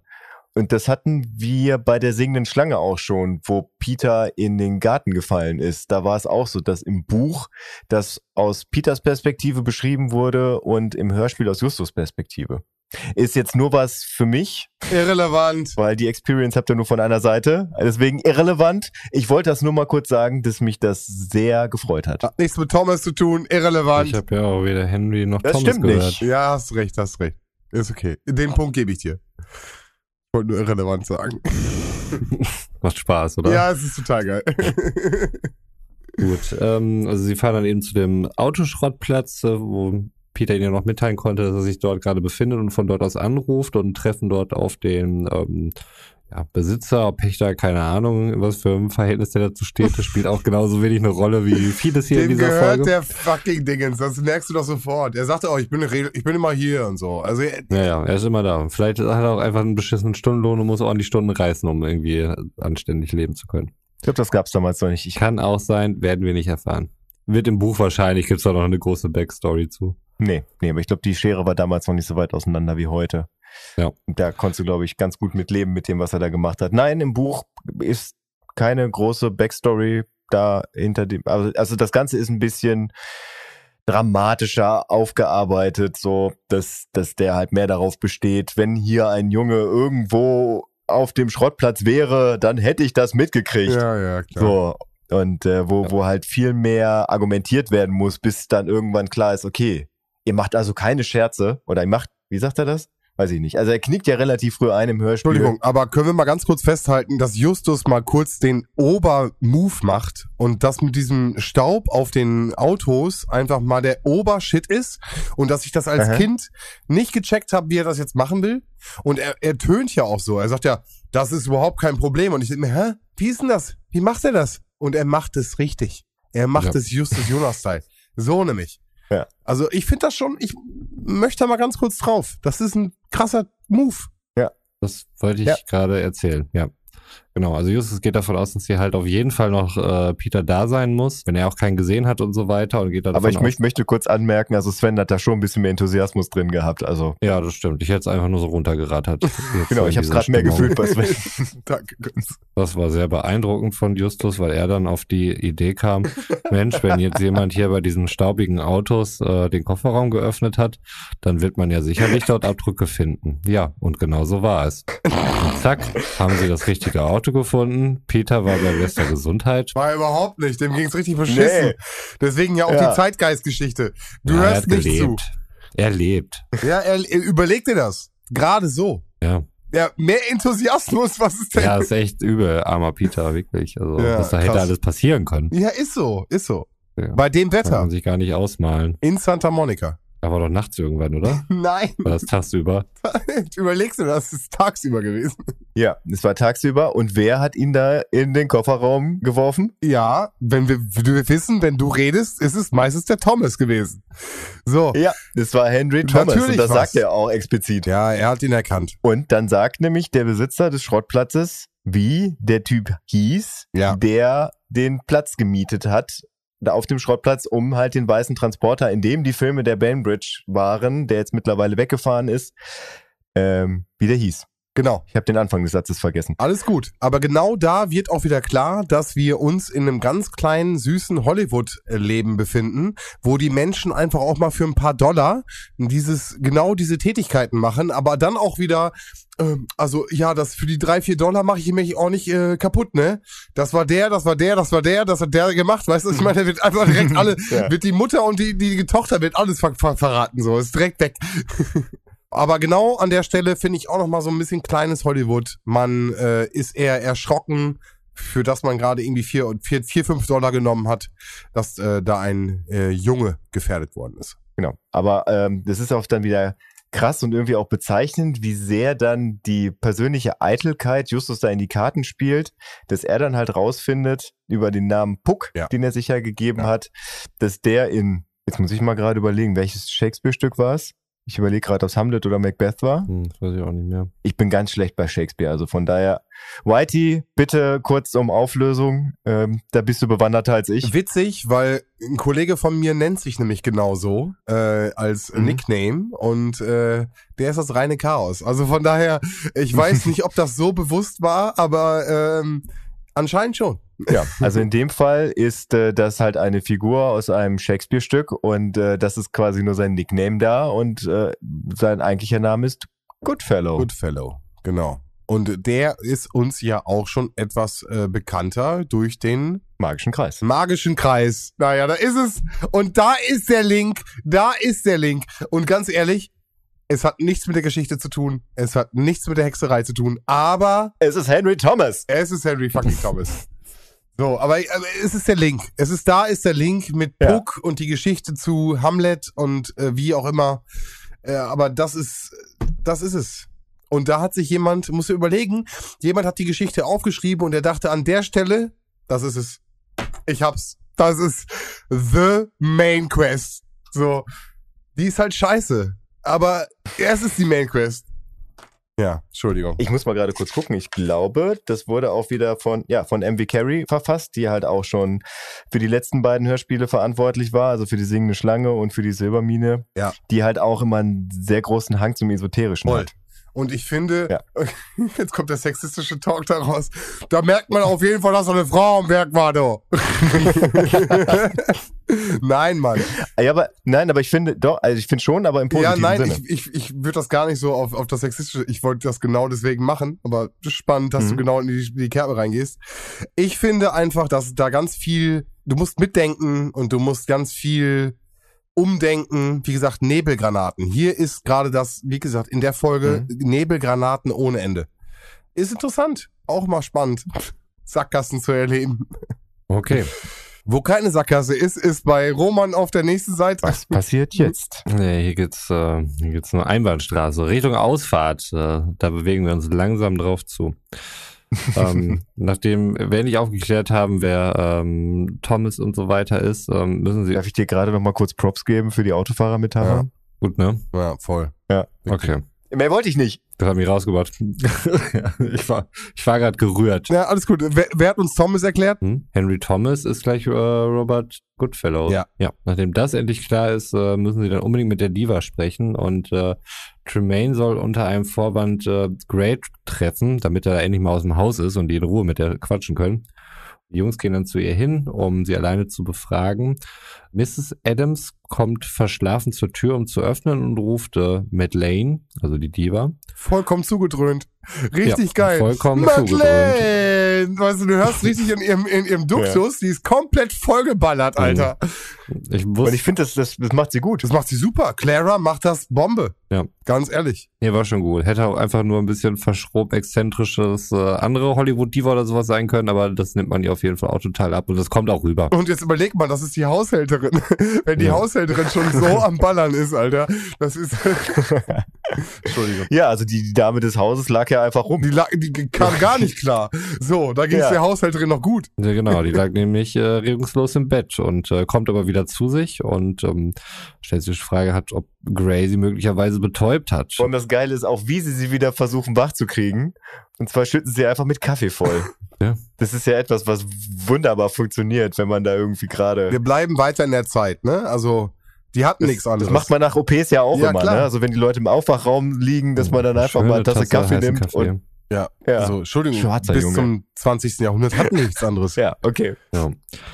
Wir sprechen mit der Diva und es geht auch um die Memoiren und sie sagt, du wüsst jetzt nichts von den Memoiren, beziehungsweise sie schreibt gerade halt welche, hat sie aber noch nicht zu Ende geschrieben. Hatten wir ja schon auch mal geklärt, Mhm. ne, dass es da eine eins zu eins handschriftliche Kopie dann eben gab. Und äh, Justus hat dann auch das Schlafmittel gefunden. Und noch ganz wichtig, ähm, Justus spricht sie auf eine Anekdote an, Gossip, die damals wohl passiert ist. Ob die auch in, einem, äh, in den Memoiren steht. Und äh, Spoiler an der Stelle, ja, sie steht auch drinne. Das heißt also genau dieses ganze Gossip-Getalke ist natürlich damals Gold wert. Das, was du erlebt hast, das aufzuschreiben, das niederzuschreiben, ähm, das in Textform zu bringen, ist nochmal eine ganz andere Wertigkeit. Ganz, ganz wichtig an der Stelle. Mhm. Ja, also Ja. am Anfang sagte Tremaine ja auch schon, dass sie das auf jeden Fall äh, haben wollen, das Manuskript, Ja. weil sie sich sehr sicher sind, dass das sehr erfolgreich sein wird und wie viele Leute das haben möchten. Finde ich wichtig. Ja. Ja. Für meinen späteren Huni. So, ähm, also der Diva und Clara ist das wohl auch in letzter Zeit häufiger passiert, dass sie sehr müde waren und so. Und äh, dann kommen sie halt darauf, dass die schon über einen längeren Zeitraum wohl ein bisschen betäubt hat. Naja, Justus hat schon ein bisschen geholfen, ne? Also es ist jetzt nicht so, dass ich einfach so, hoppla, hier kommt mal drauf, sondern Justus Hm. äh, Ja, ja, nee, der hat ja natürlich die richtigen Fragen gestellt und so weiter. Und ähm, erkenne ja. seine Macht. Ja, ja. Hat er ausnahmsweise mal nicht gelogen. Ist ja auch schön. Das muss man schon mal das- anerkennen. Da Hat hat, er mal recht. nicht gelogen. Ähm, die Diva sagt, dass das Manuskript noch in der Truhe sei. Äh, also sie es halt eben noch gar nicht fertig hat und so weiter. Und dann kommt ein sehr, wie ich finde, weirdes Truhenaufmachgeräusch. Ähm, fand ich irgendwie merkwürdig. Ich muss gerade überlegen, das ist wahrscheinlich Krass. so der Nee, es Klassiker. ist richtig krass. Es ist wirklich so ein Also sie haben es echt übertrieben. Also Ja. Nichtsdestotrotz ist es natürlich echt eine schwere Truhe einfach. ich, ich, müsste, ich müsste mal vergleichen, ob das tatsächlich das gleiche Geräusch ist wie äh, zu dem Zeitpunkt, wo sie den Sarg in das nein, nein, nein. Es ist, es ist Ne, ist anders? Ist penetranter und krasser auf jeden Fall. Okay. Die Diva sagt, dass äh, Goodfellas auch schon mal beim Set irgendwo beim Drehen äh, beim Clown erwischt hätte. Und das würde auch wohl im Buch stehen und hätte sie dort beschrieben. Das ist das, was ich meine, ja. Jason Long war ebenfalls da. Ähm, Marv hat davon wohl einfach nichts erzählt und äh, ja, Gray wollte sie wohl einfach abrippen da, die, die guten Leute. Was wir eben gar nicht sagten, wo, wo Justus diese Herleitung hatte da, ähm, diesen, diesen Sherlock Holmes-Moment, der wurde ja vorher auch noch mit Sherlock Holmes Mhm. äh, Verglichen. äh, verglichen. Genau, und hat ja diese Assoziationskette da gesponnen. Das fing ja an mit einer, äh, mit einer Packung Streichhölzer. mhm. Und Bob findet eben jene Streichhölzer, Java-Streichhölzer, die von einem Java, Restaurant Java oder sowas. Irgendwie Java scheint da auch immer so ein Thema zu sein, also Java-Gym und so weiter. Oh, Roman. Erection, Erection. Naja, auf jeden Fall können sie dadurch dann eben auch den Zusammenhang zweifelsfrei ziehen. Mhm. Ja, also ich muss jetzt mal gerade überlegen, wer von den Anwesenden, ich weiß jetzt tatsächlich nicht, ob es Henry Thomas ist, der früher in den Niederlanden gewohnt hat oder kam er aus den Niederlanden und ist in die USA rübergegangen. Und äh, da Java eine niederländische Kolonie war, war die Assoziationskette im Buch, dass, dass man als Niederländer dann natürlich in Hollywood in japanische Restaurants geht, weil man das halt von zu Hause kennt. Ah, okay. Mhm. Ja, das ist überzeugend. Der Klassiker einfach. Aber ich weiß jetzt gerade nicht, ob es Henry Thomas war. Vielleicht wollte ich einfach nur den Namen unterbringen, damit es relevant Naja, ist. relevant. Relevant. Vielleicht. Ja. Naja, sie wollen jetzt auf jeden Fall äh, Grey überlisten und ähm, dazu wird die Diva ebenfalls eingespannt in diesem äh, Stück. Wir sind jetzt aber erstmal wieder in der Wohnung von Beefy, ähm, erzählt von seinem Essen mit Grey und Grey schien gar nicht mehr so sehr an den Memoiren interessiert gewesen zu sein. Er hat ja die Kohle auch schon gekriegt. Ja, genau. Das äh, erzählt er dann nämlich auch, der Beefy, äh, dass er den Vorschuss bereits gezahlt hatte. Dann fahren erstmal alle wieder zur Diva. Äh, Onkel Willi nehmen sie auch mit, der auch einen Revolver einsteckt. Ja, pass auf, das ist nämlich ganz witzig. Im Buch ist es nämlich so, dass ja Henry Thomas den Schlüssel für die Wohnung von Beefy und Will hat. Also die wohnen ja zusammen. Und er deponiert in einer Jackentasche von Onkel Will Magnesium. Und zwar ist das Verlagsgebäude mittels eines Magnesiumbrandsatzes mit Zeitzünder in Flammen aufgegangen. Und naja, Onkel Will ist dann halt in voller Panik geflohen. Weil er Angst hatte, dass man ihn dann halt mit in Verbindung setzt, weil er wohl auch gerade ein bisschen knapp bei Kasse war. Nichts Wildes, nichts, was er nicht wieder hinkriegen würde, hatte er gesagt, aber das würde halt ein schlechtes Licht auf ihn werfen. Also taucht er unter und Justus kombiniert dann quasi den kompletten Weg, den Onkel Will gegangen ist und schafft es dann rauszufinden, wo der untergetaucht ist. Das ist im Buch ganz interessant beschrieben, ist fürs Hörspiel irrelevant. Ich wollte nur sagen, dass ich das schön finde, wie die einfach in einem Satz, weil das ist auch halt, das ist Teil dieser Blendgranate, ne? Das ist einfach nur so eine Geschichte, die nochmal ablenkt. Aber ich finde es schön, wie man in einem Hörspiel genau das, was ich gerade erzählt habe, einfach in einem Satz, zack, und es ist nicht irrelevant. Also es ist nicht so, dass man sagen müsste, schade, dass dieser Drive nicht im Hörspiel drin ist. Der ist, das, das ist wieder so beschreibend für die ganze Folge. Man kann ganze Teile einfach rauslassen und sie fehlen nicht. Hm. Ja, das wollte ich gerade nochmal sagen. Okay. Thank you Die- for nothing. Wir kommen ähm, an bei der Diva zu Hause. Henry Thomas ist auch da, was am Auto wohl erkannt wird, was vor der Tür steht. Und äh, Gray öffnet dann die Tür und möchte sie auch erstmal nicht reinlassen. Sie sehen dann wohl im Hintergrund, dass äh, Henry Thomas das Manuskript in der Hand hat. Ähm, in dem Moment kommt dann die Diva drauf zu, auf die beiden. Damit haben sie wohl ja, Nee, nee, nee, nee, ja, nee. genau. Also ich muss jetzt auch mal ganz kurz rein. Ja, er- Erst, erst wird hier eine Waffe gezogen. Also wir- sind natürlich in einer Situation, wo die äh, die Diva schläft und wir wollen die nicht stören. Und Marvin probiert das die ganze Zeit noch aufrecht zu erhalten. Das ist ga- ganz, ganz wichtig, weil Justus hat das im Hintergrund natürlich alles geplant und äh, hier gibt's auch Waffenbedrohung. Also bitte ein bisschen mehr Kontenance hier an der Stelle jetzt. Die Waffen sind mir wohl. Onkel Will hat nämlich einen Revolver Richtig. dabei. Und Das weiß ich, habe ich ja erzählt, bedroht- dass er einen dabei hat, ja. Hast du? Ich habe erzählt, dass er den mitgenommen hat, ja, bevor Ja. sie da hingefahren Aber, sind. aber er benutzt Er ihn auch. benutzt Also ihn. er schießt nicht, aber Endlich mal eine Sache, die nachher noch aufgegriffen Ein bisschen wird. mehr Respekt hier vor der Situation. Jetzt weiter, weiter. Ist, warte mal, ist das dann nicht, gibt's da nicht diesen Satz, wo, wo Marvin Gray sie nicht reinlassen will und Onkel Will sagt dann, wenn, wenn sie mich weiter aufhalten, dann erschieße ich sie? Er, er schießt ihn ständig. Er sagt die ganze Zeit, ich, ich erschieß sie. Aber er sagt dann doch, ja gut, das ist dann aber eine, das ist ja dann eine ganz andere, was sagt er denn? Situation. Oder unter dem Aspekt kann ich Äh, mich dem genau, ja nicht genau. verwehren. Ich weiß nicht, er, er nimmt das auf jeden Fall viel zu cool, finde ich. Nein, So. da ist Tod. Da ist ganz viel Tod drin. Das merkt man auch. Ja, er gibt auf jeden Fall auf. Von einem Moment auf den nächsten. Absolut. Aller Widerstand ist gebrochen, Thomas man ist geht in aufgegeben. ins Haus rein. So, jetzt nochmal. Roman, bitte jetzt nochmal. Nein! Nein! Wir haben es wir haben's gleich geschafft. ja, Hast es du ist schon wieder in der fast. Tollkirsche genascht? Ja, natürlich. Roman, jetzt nochmal. Komm. Also die Diva kommt dann eben auch dazu, weil sie dann eben nicht am Schlafen war. Sie hat das Gift nämlich nicht geschluckt, äh, wovon Gray nicht ausgegangen ist und äh, kann dann deswegen natürlich auf die Schliche kommen. Und Jefferson, Jefferson oder Jason? Nein, Jefferson, gut. Jefferson, ne? Jefferson Long. Niemand heißt Jason bei den drei Fragezeichen. Jefferson Long kommt dort auch noch dazu.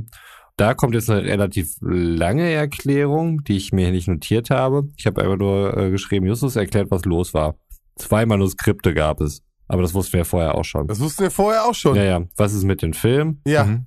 Thomas und Long waren das nämlich. Weil Justus ruft dann erstmal Peter rein und dann äh, sagt Peter auch, dass Long ihn eben eingesperrt hat und äh, das Motiv war dann, dass Long Rache wollte, weil seine Arbeit, wir wissen ja noch, äh, das Ding hier mit den Pharmafirmen, die in Drogenhandel involviert sind, wurde nicht gesendet wegen äh, der Diva und weil die Gelder eben aufgebracht werden musste, um äh, das Zeug dann halt wieder freizukaufen, die Filme und dafür halt nichts da war. Da hat er sich natürlich als Künstler extrem herabgeschätzt gefühlt.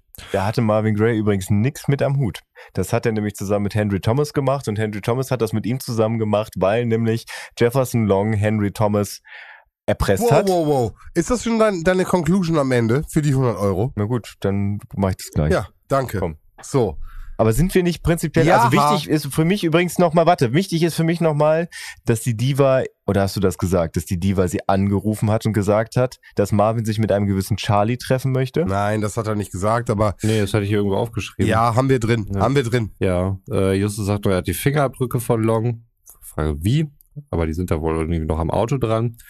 Wer wollte denn dann wegfahren? War das Thomas, Thomas, oder? äh, Thomas wollte wegfahren, genau. Peter sagte, Nein, nein, nein, nein. Long fährt weg mit dem Auto von Thomas. Nein. Nein, vom Beefy. Von Beefy. Ja. Ja. stimmt. Er hat die äh, äh, Zündkerzen bei Dingens rausgenommen, aber Ja. nicht damit gerechnet, dass die äh, das Auto von ähm, Tremaine, Tremaine, weggenommen. dass er das genau, genau, nimmt, genau, genau. Genau. Alles gut. Im Buch ist es so, dass Tremaine halt oder Beefy halt so vertrottelt ist, dass er vergessen hat, die Zündschlüssel abzuziehen. Das ist äh, typisch. Das, ey, ohne Witz, Ja. würde auch Typisch passen. Tremaine. Tremaine. Okay. Beefy. Ja, Beefy, ey. Ja. Ähm, kommt aber nicht weit, nachdem er das Auto geklaut hat, sondern er fährt gegen einen Baum. Wie? Wie einst äh, Despacito oder wie er ah, hieß. Despacito. ah, Na, ist natürlich falsch. Ja. Krass, hätte ich jetzt eigentlich mal einen Grund dafür, das auf die Ist es nicht, Liste nein. zu packen. Nein. Ja. Schade. Aber vermutlich, vermutlich hat sie äh, ihn nicht verhext. Nein, hat sie nicht. Und sie soll ja auch Ja. was Gutes jetzt machen und soll dann. Äh, Pass auf, im Buch geht sie zum Fenster, regt sich tierisch über ihn auf und verflucht ihn. Und in dem Moment knallt er von Baum. Hm, okay. Das ist was anderes. Gut, äh, an der Stelle hätte sie magische Kräfte. In unserem Hörspiel hat sie keine. So, Nee, im Buch hat sie auch keine. Auch, da, auch im Buch wird es nicht klar. Aber sie hat welche. wird es nicht klar. Ja, aber Und das ist halt so ein typisches MV Carey-Ding. Ja. Also, dass am Ende der Leser dann auch wirklich, Maybe or maybe not. genau, er wird ohne Conclusion dagelassen. Mögen wir oder mögen wir nicht? Ja. Ja. Ich mag's. Roman, magst du es auch? Ach so, ja, das Lösegeld lag noch in den Kofferräumen. ja, in Ne? den zwei Autos draußen. Das wissen wir doch. Komm, hör auf jetzt, bitte. Roman, Also, was haben wir hier? Was haben wir hier? vor allen Dingen haben wir sehr lange drüber gesprochen. Das ist auch Teil meines Fazits. Darf ich jetzt nicht noch was über Henry Thomas erzählen? Doch, doch, klar, hast du recht. Ja, hast du recht. Komm, das gehört zuerst. Ausnahmsweise darfst du auch mal was sagen. Okay, pass auf. Henry Thomas, der ja Buchhalter war in dem Verlag, der da heißt Amigos Press, hat vorher, äh, ich glaube auch unter anderem Namen, in der Pharmaindustrie gearbeitet und äh, war da tatsächlich auch in diesen Drogenscheiß verwickelt, über den Jefferson Long eine Reportage gemacht hat. Dadurch war Henry Thomas äh, alias äh, Goodfellow erpressbar und wurde auch von Jefferson Long erpresst, weswegen er überhaupt mitgemacht hat bei dem Deal mit den Filmen, wo dann halt die 250.000 Dollar erpresst wurden. Da hat nämlich Marvin Gray überhaupt nichts mit am Hut. Marvin Gray ist quasi mit Jefferson Long nur da drin involviert, die Memoiren sozusagen zu erpressen. Also es ist ja mehr oder weniger, also es ist eine weiche Erpressung. Also es wird ein Buch abgegeben, wo vorher ausgehandelt wurde, dass man 40.000 Dollar, glaube ich, Vorschuss kassiert, mh, wenn das Buch angenommen wurde und da die das Buch ja dann einfach wieder geklaut haben, war der Vertrag, glaube ich, so geregelt, dass denen halt dann das Geld zustand. Also äh, ne, nehmen wir es lieber Betrug als Erpressung. Da ist es Betrug. Aber Henry Thomas wurde tatsächlich von Jefferson Long erpresst, der halt tierisch sauer darauf war, dass seine Reportage abgesetzt wurde und es keine Kohle mehr dafür gab, weil der Sender halt so viel Kohle für die Bainbridge-Filme rausgehauen hat. Und darum geht's im Prinzip bei dem Ganzen. Du versuchst hier gerade schon die ersten 100 Euro abzuklassieren. Das höre ich doch schon. Okay, versuch deine 100-Euro-Geschichte. Nein, nein, nein, nein. Also wie gesagt, du äh, hast ja gerade schon äh, so ein bisschen ein paar Facts gegeben. Für mich ist der ganze magische Kreis, alles was mit Magie und irgendwas zu tun hat, natürlich komplette Nebelgranate. Roman, das hast du mitbekommen. Mhm. Das ist alles Schmutz. Ob das 13 Leute sind oder 15 ist egal. Ob die ein Pentagramm bilden oder ein Drehfuß oder ein Dreifuß, ist es komplett egal. Ein Drudenfuß, beziehungsweise Bob nennt es Druidenfuß in der Folge. Genau, das, ich, ich hatte es vorhin vergessen, deswegen dachte ich, ich bring's noch mal rein am Ende. Ähm. Der Punkt ist, es geht hier, und deswegen versuchte ich das am Anfang so ein bisschen reinzubringen, das ist Hollywood der ganz, ganz frühen Jahre. Ganz, ganz früh. Gossip, du hast einen Ruf, du hast einen Ruf zu verlieren. Die Diva, ne, die hat irgendwie, die ist so und so. Und genau dieser Part geht die ganze Zeit. Das heißt, was hat die Geschichten Manuskripte werden geschrieben auf Grundlage von Erfahrungen, Erlebnissen von einer Person, die in der Szene, die in der Materie war. Und um mehr oder nichts geht's nicht. Das heißt, der Typ, der für sie arbeitet, Marvin an der Stelle, versucht das zu kopieren, versucht das zu verkaufen, klaut es zurück, damit es nicht benutzt werden kann.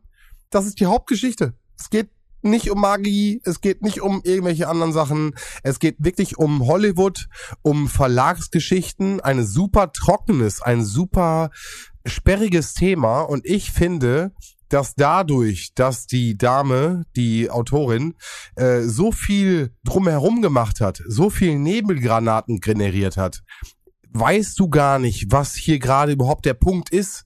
Es geht hier um eine Scheißfälschung, einen Verkauf einer Fälschung, ähm, um irgendwie Geld zu generieren für etwas, was damals Memoiren oder ähm, Transkripte, äh, Transkription von bestimmten Informationen darlegt. Mehr ist es nicht. Nicht mehr und nicht weniger. Wobei der magische Kreis doch wichtig ist, dafür Madeleine Bainbridge halt klar zu machen, dass es wichtig ist, dass sie sich zurückzieht. Findest du? Das ist wichtig, um dass Ja. sie sich zurückzieht. Ja, aber Marvin Gray so quasi sich auf ihrem Fame ausruhen kann. Was, was, was wäre Nee. denn sonst seine Aufgabe als Nee. Manager? Doch, doch. Er hält sie von der Außenwelt fern und das ist der Job, Ja, äh, auf dem er quasi fürs Nichtstun Luxus leben kann. vollkommen. Genau. Da, da, ja, er bringt sie in diese Rolle. Mhm. Er macht, dass sie denkt, dass sie so viel Macht hat. Genau. Belief, und wir lieben alle Justus Jonas, es gibt keine magischen Kräfte. So. Gibt's nicht. Ja, aber das, deswegen ist der magische Kreis ja, also es geht um Manipulation. Es geht von vorne bis hinten um Manipulation. Von vorne bis hin. Sowohl von Marvin Gray als auch von MB Genau. Carey. Der magische Doch. Kreis ist die Manipulation. Das ist die Rauchgranate. Der magische Kreis, es geht niemals um einen magischen Kreis. Es geht niemals um Hexerei. Und genau das ist die Nebelgranate, von der die ganze Zeit gesprochen wird, die benutzt wird. Und ich finde, damit haben wir 100 Euro verdient. Das Geile ist, ich finde das Hörspiel jetzt besser, als ich es gestern noch fand, Ja. wo wir drüber gesprochen haben. Egal, was Roman sagt, ich mag es jetzt. Aber lass uns da mal hin. Lass uns mal hin. Was sagt denn unser Maestro?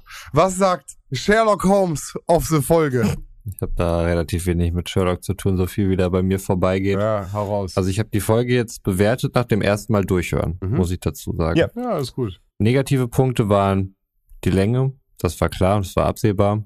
Das äh, habe ich auch als direkten Affront eigentlich gewertet. Ging wahrscheinlich wirklich nur 42 und irgendjemand hat da noch mal ein paar Minuten drangehangen.